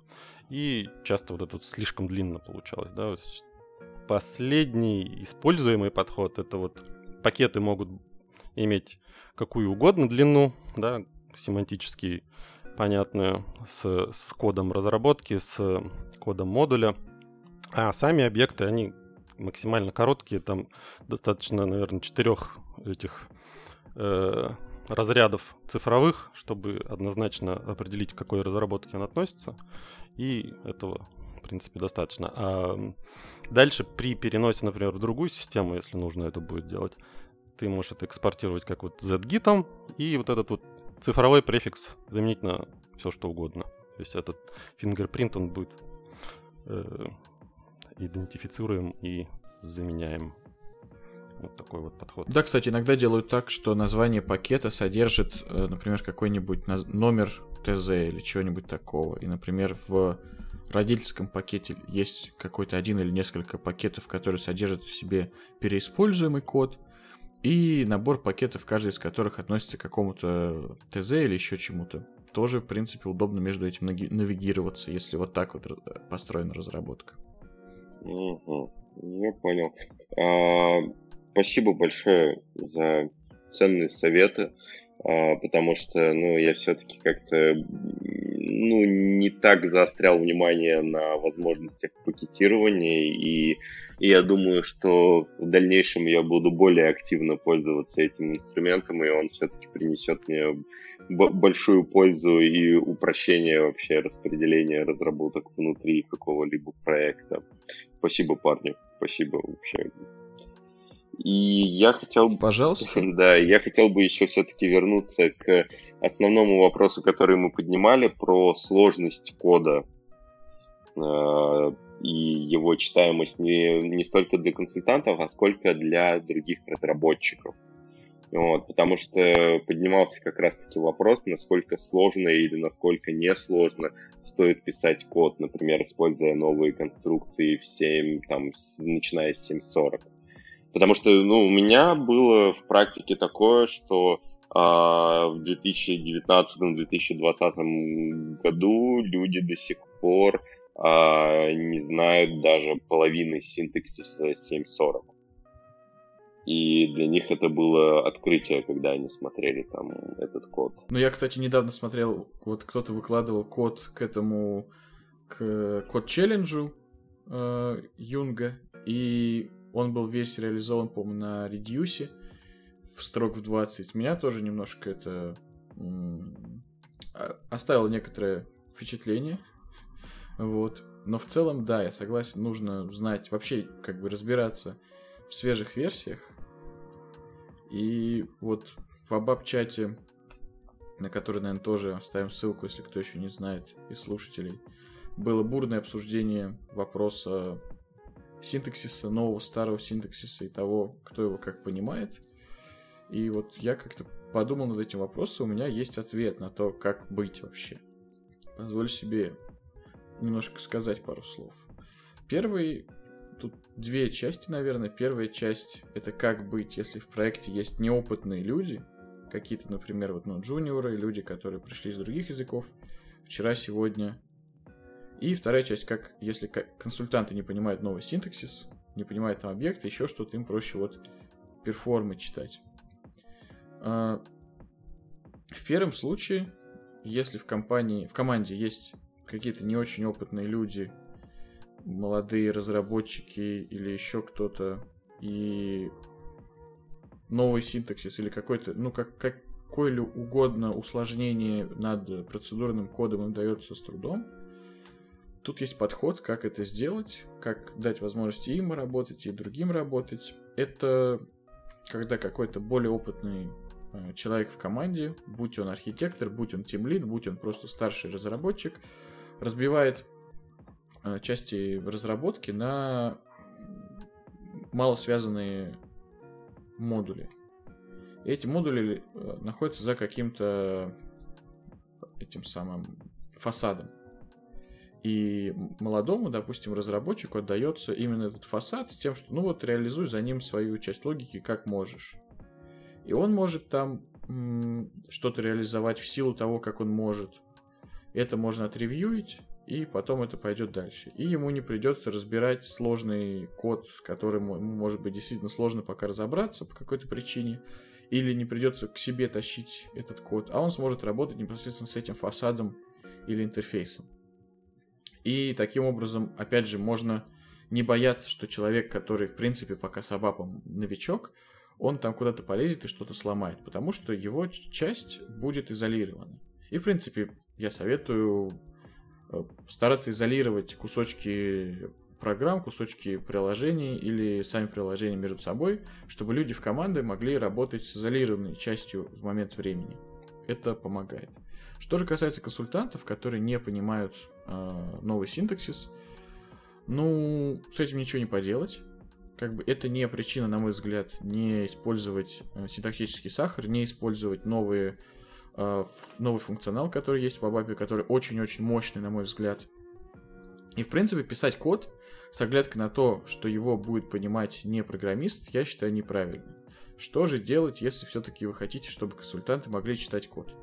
Пишите документацию, пишите комментарии в коде. Причем комментарии, которые описывают не что конкретно код не как конкретный код это делает, а что он делает. То есть, грубо говоря, вы делаете там какой-нибудь э, for на 20 строк, который там внутри, что, или как там, values, forums с reduce, еще с чем-то на 20 строк, где там что-то происходит. Но это очень тяжело э, прочитать. Напишите сверху комментарий, что, например, мы, мы делаем здесь то-то, то-то, то-то. Данные из таблицы вот так-то обрабатываем. Консультант, который будет это читать, он сможет просто прочесть и понять, ага, проблема, которую я ищу, наверное, вот в этих 20 строках кроется. Пойду, подойду к консультанту, ой, к разработчику и дерну его. Э, пусть он со мной посидит и вместе разберем. Или нет, это вообще, наверное, не здесь, даже не буду на этот сложный кусок обращать внимание, пойду почитаю дальше. Оставляйте э, комментарии в виде такой небольшой документации, а лучше используйте ABAP-doc в начале каждого метода, функциональника и так далее. И оставляйте пояснения к сложным э, местам пояснение именно по процессу. Не по коду, что он делает, а какая часть процесса, какой шаг процесса здесь происходит. И это поможет всем и избавит от, необ, необ, от необходимости читать сложный код консультанта и избавит от необходимости подстраиваться под людей, которые со сложным кодом не в ладах, разработчика. Вот, как-то так. Иван, а ты что хотел сказать? Да, я хотел еще, как, как и ну, в подведении итогов еще дополнить э, насчет написания кода. А зачастую вот эти вот проблемы чтения кода, чтения там нового синтаксиса, они решаются очень просто. Использованием э, синтаксически понятных имен для сущностей, которые вы используете в коде. Точно так же, как для названий методов, так и для названия там, табличек, переменных и тому, там, или названия, например, объемных э, условий, которые вы в дальнейшем потом используете при проверках. Вот. И я ну, заметил уже, опять же, из своей практики, когда ты все-таки называешь табличку, когда ты вызываешь, ну, выбираешь, например, материалы а, такого-то типа или такого по таким-то признакам и называешь эту табличку не просто материалы или там, не дай бог, э, LT Table 1 или там LT Mara 1, вот, э, а именно пишешь как бы в названии этой таблички то, что это материалы такие-то, такие-то, или там материалы с такого-то там склада или еще как-то, ну, в зависимости от того, что ты получаешь. Это намного э, сильнее облегчает э, чтение твоего кода как коллегами, так и консультантам, если все-таки захочется в это во все влезть и посмотреть, что же за данные там выбрались.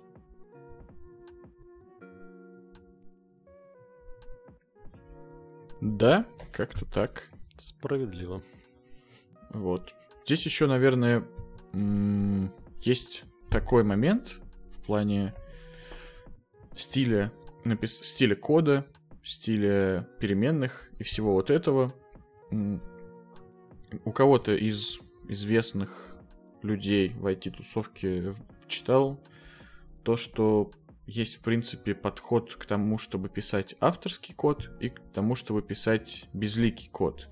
И вот некоторые люди говорят, что им хочется писать авторский код, который вот, ну вот так, как они любят, именовать так, как они любят, писать там короткие названия переменных и так далее. Или наоборот писать безликий код, который не будет никак отражать автора, будет у всех в команде одинаковым, но зато его будет легко читать. Вот что вы думаете по этому поводу? Если так э, разграничивать, можно сказать, стиль кода.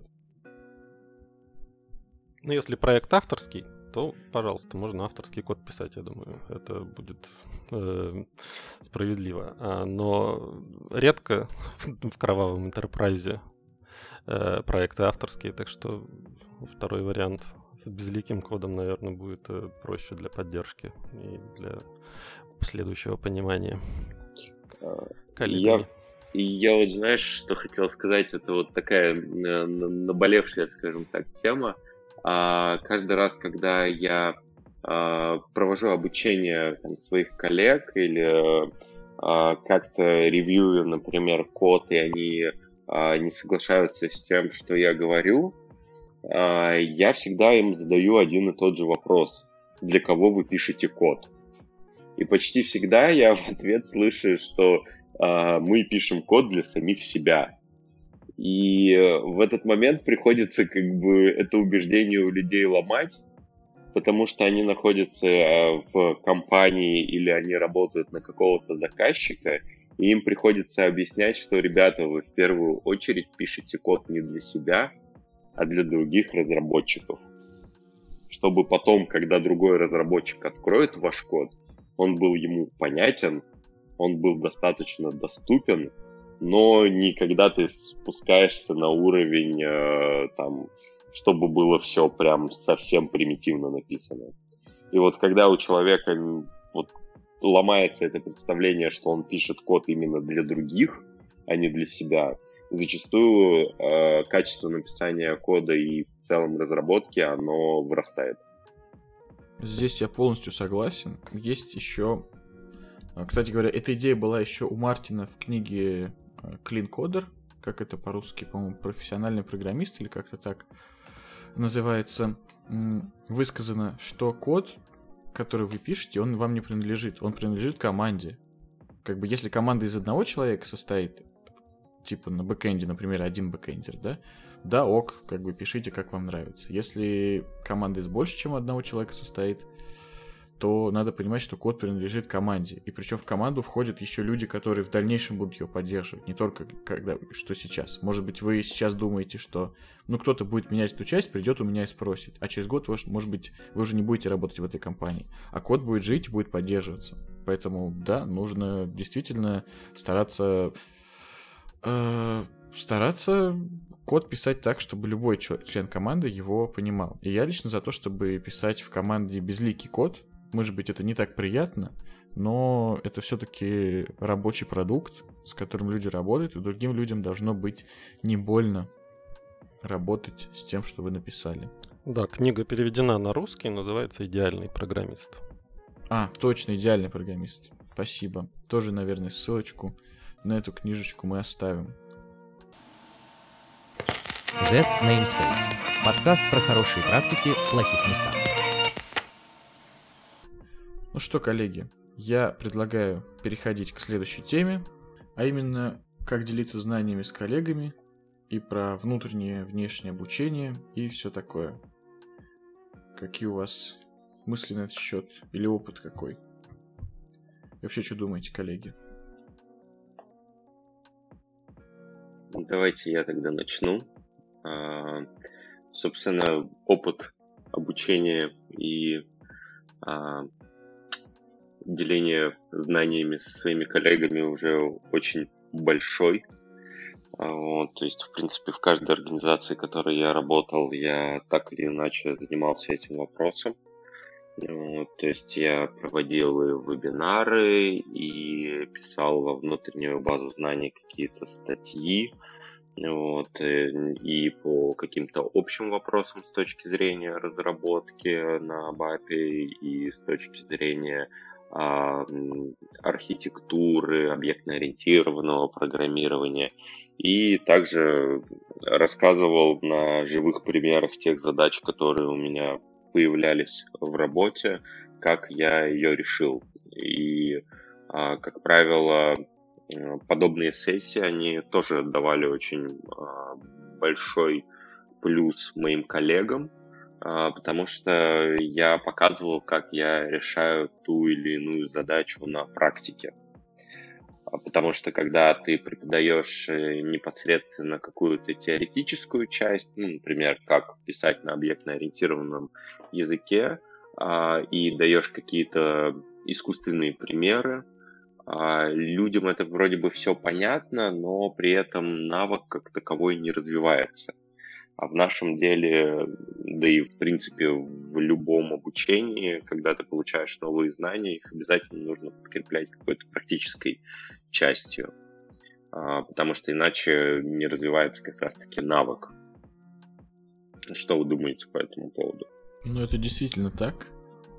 В принципе, обучение внутри компании или проекта или отдела довольно важно, на мой взгляд по-разному видел, как разные компании это делают. Но это важно, потому что люди приходят с очень разным бэкграундом и с очень разными представлениями о том вообще, как нужно делать. Это все дело нужно как-то синхронизировать в первую очередь. Этому помогают, в частности, код-ревью, но еще этому помогают внутренние различные мероприятия, как курсы, видеоуроки, какие-то лекции, еще что-то. Потому что нужно и синхронизировать работу, и нужно делиться лучшими практиками. Потому что не у каждого возникает желание, там, грубо говоря, очень глубоко разобраться в каждом вопросе. Например, какие-нибудь такие темы, как что быстрее работать там с for all entries или без, или там in, range или еще что-то. Это все нужно потратить время, написать какие-то э, тесты, бенчмарки, все это проверить. И кто-то просто там услышал где-то, что вот так быстрее или так лучше. И это все применяет. Хорошо, когда есть кто-то, кто сможет потратить на это время и разобраться, а потом всем рассказать о своих результатах, чтобы они времени не тратили. У меня вот, например, в одной компании такое было. Как бы каждый брал тему, готовился по ней и рассказывал подробно. И это очень помогало в командной работе. Это какие-то регулярные были, да, встречи? То есть раз в месяц или как-то так? Э, или Обычно, да, это были регулярные, регулярные вещи на относительно регулярной основе. А, и люди тоже готовились заранее. Поэтому было довольно удобно. Еще хорошо, когда есть возможность где-то вне это все представлять, то есть выступать на каких-то открытых мероприятиях, или проводить у себя, например, открытые лекции, открытые какие-то метапы, как многие компании делают. Потому что, во-первых, а, можно как бы этот, этот опыт, его дополнить опытом извне. То есть, грубо говоря, люди из других компаний придут послушать, они зададут какие-то вопросы, они сделают какие-то замечания, и это все войдет как бы в копилку знаний, во-первых. Во-вторых, компания показывает себя с хорошей стороны, потому что люди видят, что вот такая компания, она делится знаниями, в ней, в принципе, эти знания есть, и люди уже откладывают в копилочку, грубо говоря, свою в своей голове, что вот если я буду искать работу вот в этой компании, работать будет интересно, потому что есть эксперты, которые знают то все, как там то делать, как это, и знают, чему научить. Если компания никак в общественной жизни, грубо говоря, не участвует, то этой информации неоткуда взяться. А что ты думаешь по поводу именно практической части? Ну, то есть а, я часто сталкивался с таким, что ты преподаешь что-то именно ну, с точки зрения теории, опять же, возвращаясь в сторону своего любимого объектно ориентированного, то есть ты объясняешь какие-то концепции общие, ты даешь какие-то примеры, а а потом возникает вопрос, а как же все-таки прокачать у людей этот навык? Вот. И э, возникает желание дать людям что-то написать самим, что-то попробовать, но сталкиваешься с тем, что мало кто хочет это делать в реальности. Слушай, ну я могу сказать, у нас в компании, в одной из которых я работал, давали прям домашние задания. Причем для джуниоров эти задания были обязательные. Для остальных они были по желанию. И потом их проверяли. И вот каждый месяц, грубо говоря, или когда там раз, два раза в месяц, я не помню уже, э, у всех джуниоров были обязательные задания, которые нужно было сделать там до следующей лекции, отправить тому, ну, лектору, лектор их проверял, какие-то замечания выносил, и это довольно неплохо работало. Я на тот момент был тоже джуниором, и не скажу, что мне прям всегда было супер э, интересно делать эти задания, потому что, ну, и другая работа была, да и вообще. Но по итогам могу сказать, что это помогло разобраться в разных вещах, потому что часто, даже послушав как бы теорию, не применив знания на практике, они очень быстро выветриваются. Поэтому не вижу в этом ничего на самом деле очень плохого. Главное, чтобы это, в принципе, поддерживалось компанией, то есть, э, грубо говоря, компания понимала, что если человеку дали там домашнее задание на лекции условно, то он, наверное, пару рабочих часов на это потратит. Где-то, ну, в большинстве компаний я не встречал, чтобы была какая-то в этом проблема, но иногда бывают такие проекты, где прям, я не знаю, каждую минуту на счету, и людей там отчитывают за то, что они кофе дольше пяти минут пьют и так далее. Вот в таком случае, конечно, это будет тяжело. Но это очень-очень редко. Угу. Ну, а... то есть ты мог списывать, грубо говоря, время, да, которое ты затратил на, в, в таймшитах потом, там, R&D, а, обучение. Ну да, да, то есть законтировать, например, на внутреннее обучение. То есть было, и как бы вообще очень... самое главное, что вот есть такая строчка, э, что она как бы легальна. Да, сам, важно, что она есть, но если мы говорим про джуниоров, то 100% она должна быть, потому что, ну, людей нужно обучать. А иначе это, ну, как бы, наверное, любая компания, которая берет джуниоров в команду, она его обучает. И если у вас э, построен рабочий процесс таким образом, что часы нужно контировать, то да, обязательно должна быть строчка на, са- на самообучение. Ну или не самообучение, но обучение в компании, так или иначе. Ну, вот у меня, опять же, есть такой э, вопрос, а что, ну, так как я знаю, что ты так или иначе э, делаешь свои выступления, рассказываешь людям о каких-то новых вещах в Авапе, вот, я так понимаю, то, что в компаниях ты тоже занимался неким обучением а, э, своих коллег. Вопрос, что мотивирует тебя это делать? Mm, ну, меня лично, как бы у меня может быть не такая мотивация, как у всех, потому что меня мотивирует то, что какие-то такие альтруистские вещи, то есть я понимаю, что э, я, например, что-то знаю, что не знают мои коллеги, я могу до них это донести и сделать работу в команде и качество продукта выше, я это делаю. Если я понимаю, что, например, грубо говоря, в моем городе нет конференции по САПу, а если ее сделать, то всем станет от этого лучше, я там стараюсь это организовать, ну и так далее, в общих словах. Но в некоторых компаниях за это еще и доплачивают, например. И это очень хорошо. Я считаю, потому что нет лучшего мотиватора, чем деньги, если мы говорим про рабочие отношения.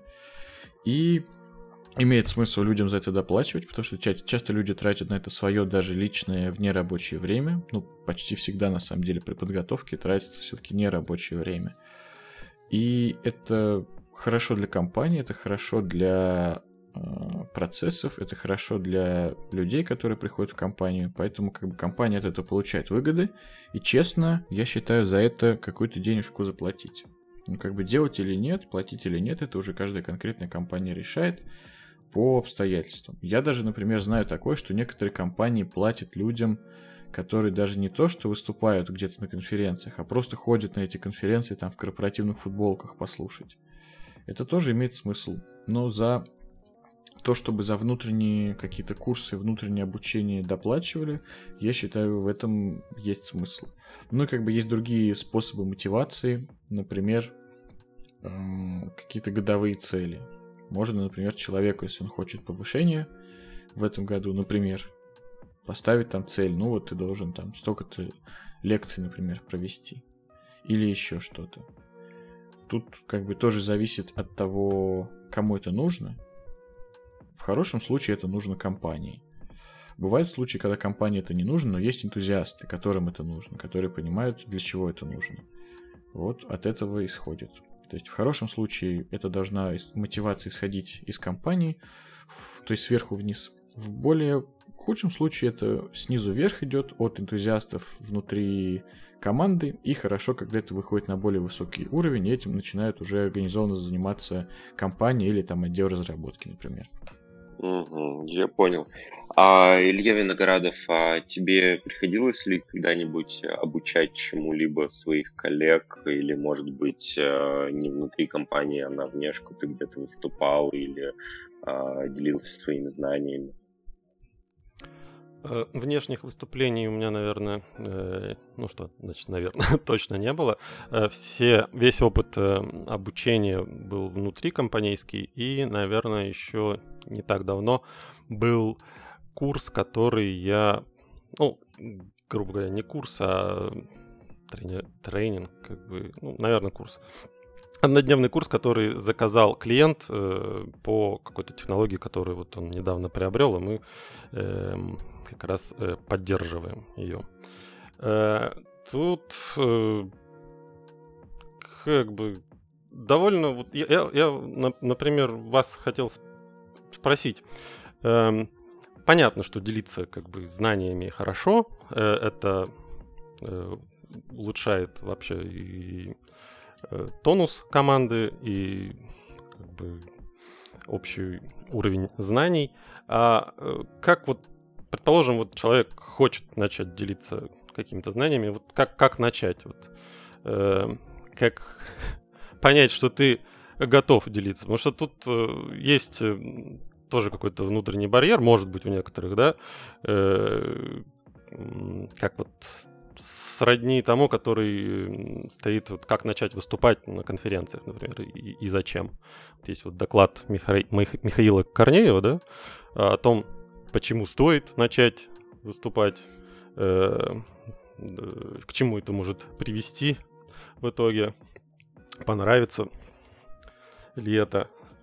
Э, я имею в виду, что вот когда первый раз я э, начал э, готовить что-то, у меня вот лично у меня был э, комплекс, э, импостер комплекс, да, э, комплекс самозванца. Типа, чего я вам смогу рассказать, вы опытнее, вы опытнее меня, э, да, коллеги, да, зачастую это старше были и, и прочее. То есть вот э, вы помните, как вы преодолевали это, или у вас вообще такой проблемы не было?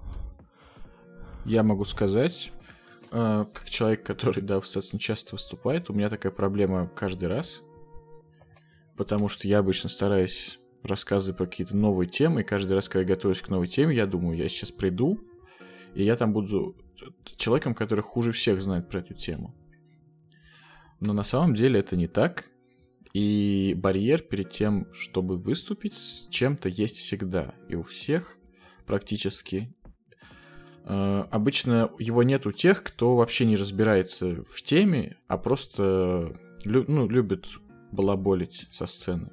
Скажем так. Есть и такие, например, всякие там бизнес-тренеры и так далее. Без негатива. Вот. А когда человек рассказывает про какую-то сложную техническую тему, это всегда большой внутренний барьер. Это как раз, да, синдром самозванца. И я э, в процессе организации конференций с этим сталкиваюсь постоянно. И на самом деле просто поначалу, да и сейчас, приходится просто подходить к людям и говорить там, типа, ну что, если там, хочешь выступить, они говорят, ой, я типа не знаю про что говоришь, ну, ты же работаешь с какой-то темой, вот расскажи про нее. Ой, ну, наверное, я не смогу хорошо рассказать. На самом деле нет, просто расскажи про то, чем ты занимаешься, расскажи про то, с чем ты работаешь, расскажи про проблемы, которые возникают. Все остальные люди тоже также не супер хорошо знают тему, не супер хорошо знают, с чем они работают. У всех возникают проблемы. И людям очень интересно слушать про то, как другие люди решают какие-то проблемы. И про новые технологии интересно слушать, и про все что угодно. И на самом деле, когда готовишься к любому выступлению, ты очень хорошо разбираешься в этой теме. Даже если ты до этого ее не знал или знал фрагментарно, когда ты готовишься, ты изучаешь материал, и ты очень хорошо разбираешься в топике. Даже есть такое, я не помню, как это точно формулируется, но вроде того, что если хочешь в чем-то разобраться, э, начни учить этому других. Поэтому, на самом деле, единственный правильный вариант здесь сделать над собой усилие и рассказать просто вот про то, про что ты думаешь, что можно рассказать. Бывают слабые выступления, бывают сильные выступления, бывают менее или более интересные выступления. Бывают те, которые интересны трем человекам из 100, из там, аудитории на 100 людей, но очень интересно. А бывают те, которые интересны всем, но не несут большой нагрузки. Но очень важно сделать это усилие и начать. И на самом деле все будет классно. А, вот как тоже... облегчить это? Да. Хотел дополнить насчет э, вот последнего, э, последней фразы Ильи по поводу э, хочешь в чем-то разобраться, начни учить этому других. Я вот здесь вот полностью согласен э, с Ильей, и вот Илья Виноградов к твоему вопросу, как начать а как раз-таки, когда вот этот вот ступор, то, что, а что я, я же не знаю ничего больше, чем знают все остальные, или там я знаю, наоборот, даже меньше, э, в этом и суть э, попытки обучить других чему-то, что ты уже знаешь, но в чем ты еще не уверен, допустим, там на все сто процентов, ну хотя на сто процентов никогда нельзя быть уверенным. Когда ты как раз-таки принимаешь решение чему-то обучить других, и ты садишься готовиться к этой теме, ты в ней начинаешь разбираться в десятки раз лучше, плюс у тебя происходит четкая структуризация всех своих знаний по этой теме, и ты на самом деле начинаешь понимать объем того, что ты знаешь по этой теме. Потому что это кажется сначала, что ты как бы практически ничего ты и не знаешь. А когда ты готовишься к этому, происходит вот эта вот структуризация данных, в твоей голове, ты понимаешь, э, насколько ты много всего знаешь, и плюс ты еще дополняешь ее, это все чем-то, а, потому что ты при подготовке все равно обращаешься к куче-куче различных сторонних материалов и дополняешь э, и, ну, свои знания ими. То есть это как резюме писать, да? Когда прочитаешь свое резюме, такой, ух, а я же все-таки... Да, да, да, да, да, да. Я, я думаю, очень, очень близко и похоже на то.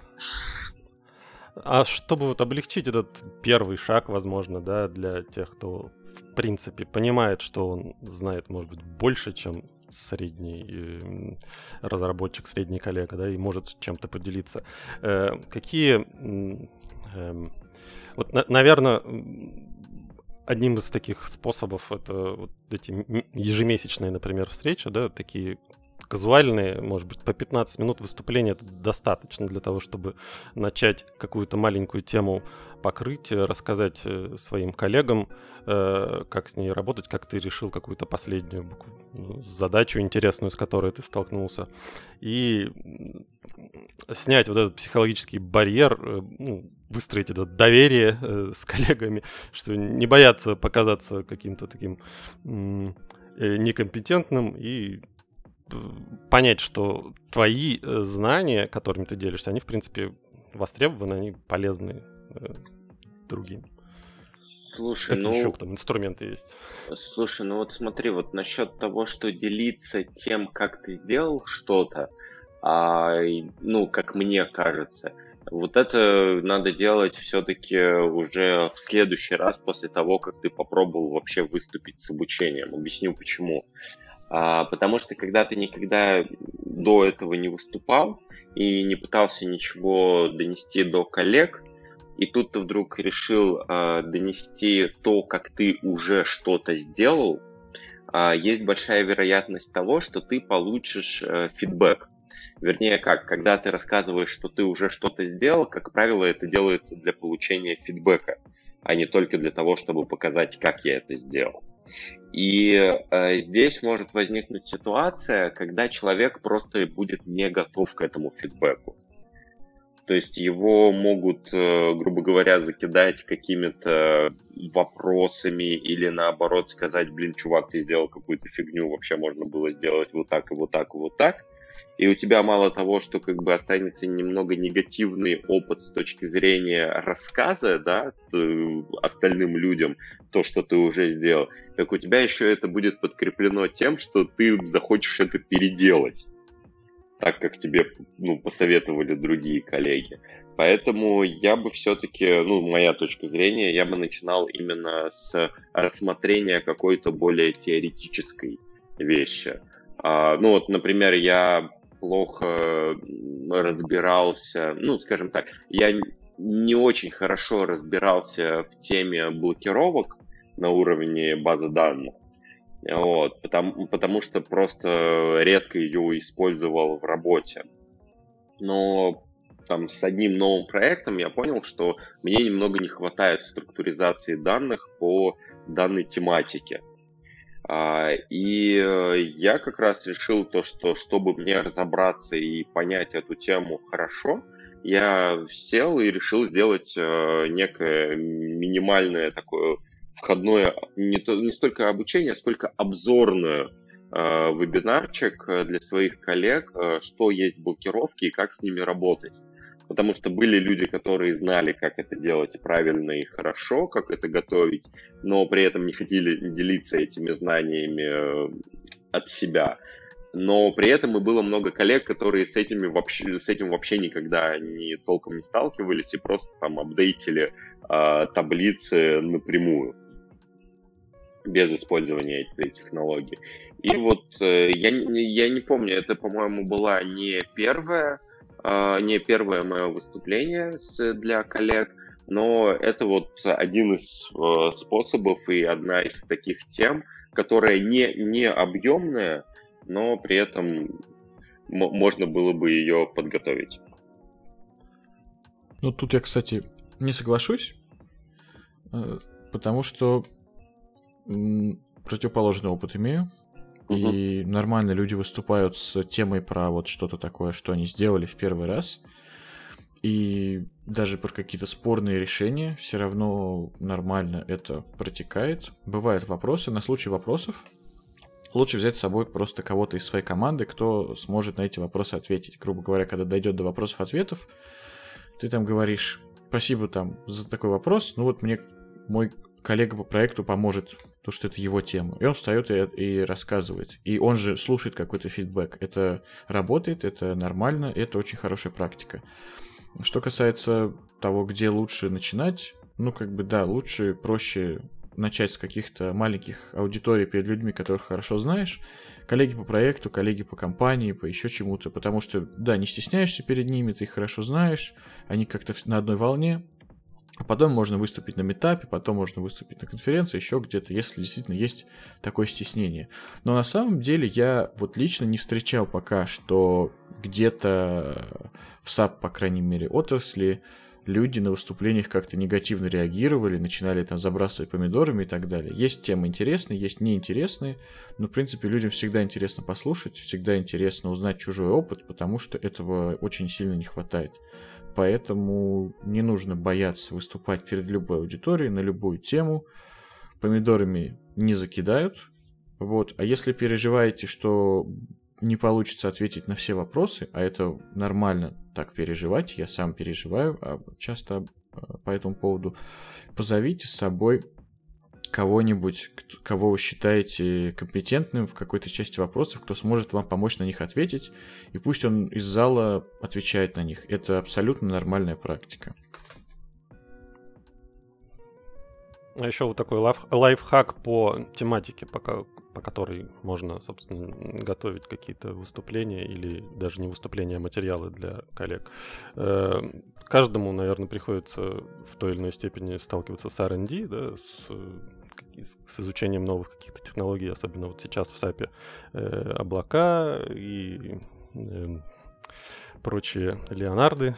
И э, вот ты, Илья, э, тоже, наверное, применяешь это, да, в своей практике. Ты что-то изучил, ты пишешь какую-то запись в блог свой, чтобы, во-первых, не забыть, как ты это решил, а во-вторых, э, чтобы давать ссылку в следующий раз тому, кто спросит, э, как, что это и, и как. И э, в том числе это будет, может быть, и базой для какого-то там последующего выступления или... Так и делаю, да. Круто. Лайфхак работает, да? Да, кстати, еще один совет, э, который мне пришел в голову, когда я продумывал этот вопрос. Э, во многих компаниях существуют какие-то внутренние базы данных, внутренние там ну, базы данных имеется в виду по хорошим практикам, по каким-то э, частям кода, какие-то решения. Почему бы их не open source, например? Это и позволит людям снаружи улучшать эти практики. Это позволит иметь очень простой легкий доступ. Потому что у меня в одной компании было такое, что все внутренние решения с кодом готовые хранились в какой-то отдельной саб-системе, куда надо было как-то особо логиниться. Это было мега неудобно. И в-третьих, это опять же поднимет авторитет компании как работодателя. Потому что люди будут видеть, что такая крутая практика существует, и будут хотеть пойти туда работать. То есть не обязательно open source именно какие-то бизнес-решения, а вот какие, какие, какой-то переиспользуемый код, такой утилитарный, ну, это вообще, мне кажется, отлично. Также и статьи можно какие-то внутренние э, вот такого плана публиковать открыто, даже самые простейшие, типа, как мы сделали там, я не знаю, добавили кнопочку в стандартное LV или что-нибудь такое. Вроде звучит наивно, но это повседневная проблема, на которой можно кучу рабочих часов сэкономить, просто описав вот это все в какой-нибудь статейке. Как мы расширили My Inbox Theory. Ну да, да, на самом деле это вот это помогает даже самому себе. Я не раз действительно возвращался к своим собственным статьям, когда что-то делал, когда пытался вспомнить, а как же это делается. Потому что я один раз разобрался, структурировал это и записал. И вуаля, так сказать. А вот кто-то сталкивался с такими, ну, уже техническими решениями и подходами эм, организации подобного обучения в компаниях, например, там корпоративный МУК какой-нибудь э, по образу, подобию OpenSAP или еще чего-то, где складываются, выкладываются внутренние курсы, э, какая-то база знаний уже систематизирована, как-то так агрегируется. У меня в какой-то компании это лежало просто на внутреннем диске в определенных директории. В другой компании была, был Confluence с внутренними практиками, описанными там гайдлайны, стайл-гайды, еще что-то, еще что-то. То есть вот это можно как-то объединить. Где-то это SharePoint, где тоже какие-то лежали внутренние ресурсы. Сейчас у меня в одной ком- команде есть просто что-то типа, ну, расшаренное облако, где тоже лежат всякие стайл-гайды. То есть как-то так, мне кажется, это проще всего было бы сделать. Можно и на YouTube выкладывать, на самом деле. И тоже это шарить. И это, это нормальная практика такая. То есть это не страшно. Вот. Ну, то есть важно, чтобы к этому легко было получить доступ. А где конкретно и как это лежит, это уже не столь важно, на мой взгляд. Ну вот насчет как раз-таки э, внутренних баз знаний, то, то, то же самое, точно такой же опыт. То есть э, в каждой компании были базы знаний, в которых мы также писали статьи, э, в которые выкладывали записи внутренних вебинаров, но, к сожалению, э, не все эти вебинары можно было куда-то выложить э, в сеть.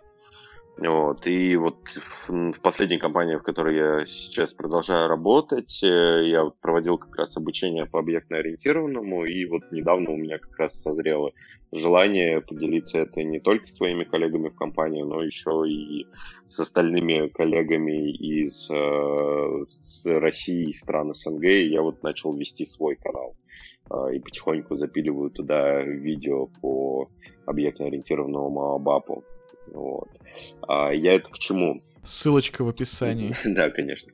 А, я это к чему? Мне интересно, а, вернее, а, я это к тому, что когда я начал пилить а, видео на YouTube, а, мне, если честно, не хватает немного мотивации их делать, с точки зрения того, что нету постоянного фидбэка.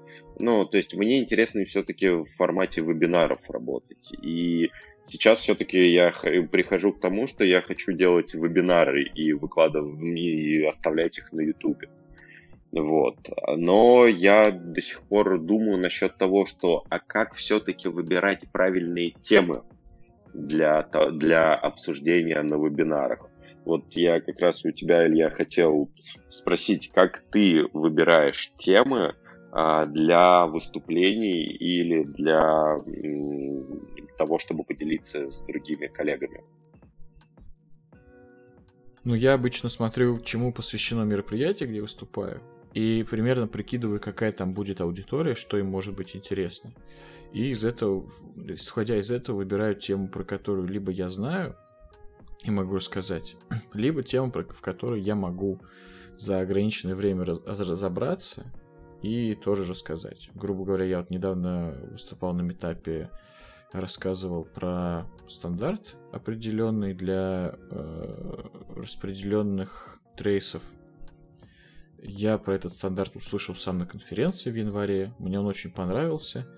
И я решил как бы нести это знание другим людям. Люди, которые были на метапе, тоже совершенно из разных отраслей программирования, но везде это более или менее применимо. Я разобрался, почитал, подготовился, рассказал. Людям оказалось это очень интересно. А, по поводу того, как подбирать темы, еще сказать. Ну, наверное, наверное, как-то вот так. Потому что сложно иногда бывает. Ты вроде смотришь на конференцию или какое-то мероприятие, смотришь на тематику и думаешь, что что-то ничего нет подходящего на уме. Тут приходится думать. Если хочешь именно в этом, в этом мероприятии поучаствовать, ну, придумываешь какие-то темы, которые могли бы быть интересны именно с той точки зрения, что вот подготовиться и рассказать про эту конкретную тему с какой-то конкретной точки зрения, например. То есть у меня был один на одном этапе выступления про, э, как это называется, параметры в приложениях, то есть как передаются параметры некоторые конфигурационные в приложении э, через там переменное окружение, через command line, через еще что-то, еще что-то. Очень много вариантов, и я думал, что вроде бы тема такая, которая ни о чем, и все об этом знают, все это используют, но оказалось, что очень интересно было послушать людям именно обобщение этой темы, и у меня была куча вопросов, и куча людей потом подошла после выступления поговорить, пообщаться. Поэтому как-то так. Это нормально, если вы думаете, что ну о чем я вообще расскажу, я же ничего такого особого не знаю, чтобы никто другой не знал. Ну, придумайте какую-то тему, про которую вам самому было бы интересно услышать. Разберитесь, подготовьтесь к ней и расскажите. Вот как-то так. Угу. А, и еще, знаете, какой у меня вопрос к вам, парни? А, когда вы э, организовываете свои, например, вебинары или же, например, наоборот, это офлайн какие-то встречи, как вам интереснее организовывать обучение? А, когда вы выступаете перед большой публикой и в конце вы получаете какие-то вопросы, или же вам интереснее работать в маленьких группах и строить обучение с точки зрения открытого диалога? Ну давайте я, наверное, отвечу. Я особенно именно обучением не занимаюсь. То есть я обычно просто рассказываю на какую-то тему без цели именно научить чему-то аудиторию. Вот так, скорее с целью поделиться знаниями. Вот. А Иногда это бывает в большей степени обучающие тематики, как вот, например, про тестирование я там рассказывал. В какой-то это менее обучающие, иногда совсем не обучающие. А, но я вообще очень сильно люблю вопросы в конце, и я очень люблю отвечать на них, очень люблю задавать. И, на мой взгляд, это не менее, если даже не более важная часть выступления, чем само выступление, сама презентация. А, по поводу формата, интереснее всего на метапах, то есть когда там 20-40 человек в аудитории, потому что с ними можно как бы проще пообщаться, это менее формально, люди проще задают вопросы, на них можно более развернуто и менее формально ответить. На конференциях обычно сильное ограничение по времени, поэтому сильно не разгуляешься, но тоже бывает. По поводу вопросов, ответов в процессе, на метапах, опять же, я это практикую. На конференциях лучше задавать все вопросы в конце, просто потому что так проще с организационной точки зрения. Вот как-то так. Вебинары как формат я сам не очень сильно люблю, потому что их тяжело воспринимать, если это, например, запись вебинара, и в них тяжело участвовать, если это какой-то э, онлайн-вебинар, и в нем вот люди в данный момент времени сидят, потому что ну, его не промотаешь, его там не это самое. Иногда люди начинают в процессе задавать вопросы, и лектор начинает на них отвечать. Какие-то интересные, какие-то нет. Поэтому я больше люблю э, в одну сторону. Либо это если видео какое-то, либо если это выступление на конференции или еще где-то. Мне вот так проще воспринимать. А как бы чтобы была мотивация, чтобы люди смотрели эти видео, нужно наращивать э, как бы количество аудитории, по-всякому ее можно наращивать, ну, тогда, наверное, будет мотивация. Потому что многие люди, например, на Ютубе блогеры, они говорят, что да, я там ничего на этом особо не зарабатываю, но вот мне просто хочется общаться с людьми, рассказывать что-то. Вот. Как-то так, наверное, имеет смысл себя мотивировать. Ну, я, в свою очередь, э, как бы доклады и одностороннее такое Э, не практиковал. Э, в основном все, что я делал, это было практически пир-ту-пир обучение. Ну, то есть максимум там человек 10 э, в аудитории было. Ну и там, соответственно, задача именно в том, чтобы научить э, раскрыть какую-то тему от начала до конца. И там без вопросов, ответов и интерактивы сложно что-то сделать. Да, как-то так. То есть самое главное, если вы хотите, ну или там кто-то вам приходит и говорить, не хотите ли выступить, не стесняйтесь, стесняться нечего, лажают все, дурацкие вопросы задают всем, и это нормально. Главное начать, а дальше, скорее всего, понравится, потому что это общение, это обратная связь, это просто, ну, обмен знаниями, что в целом и приятно, и полезно. Вот. На этом, наверное, сегодняшний подкаст мы будем заканчивать. Довольно долго уже с вами разговариваем. Вот, хочу сказать спасибо своим коллегам. Вот, Иван. Да, спасибо, спасибо тебе, Илья. Виноградов, Илья, тебе тоже спасибо за интересные темы и за открытое общение.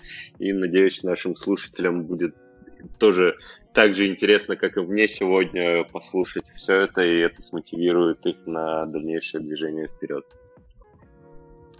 Да. Илья, что ты скажешь? Спасибо, Илья, спасибо, Иван. Э, спасибо, что были с нами и слушали. Это я уже слушателем, соответственно. Да, всем спасибо, что пришли. Приходите в наш следующий выпуск. И мы с вами прощаемся. Всем пока. Z Namespace. Подкаст про хорошие практики в плохих местах.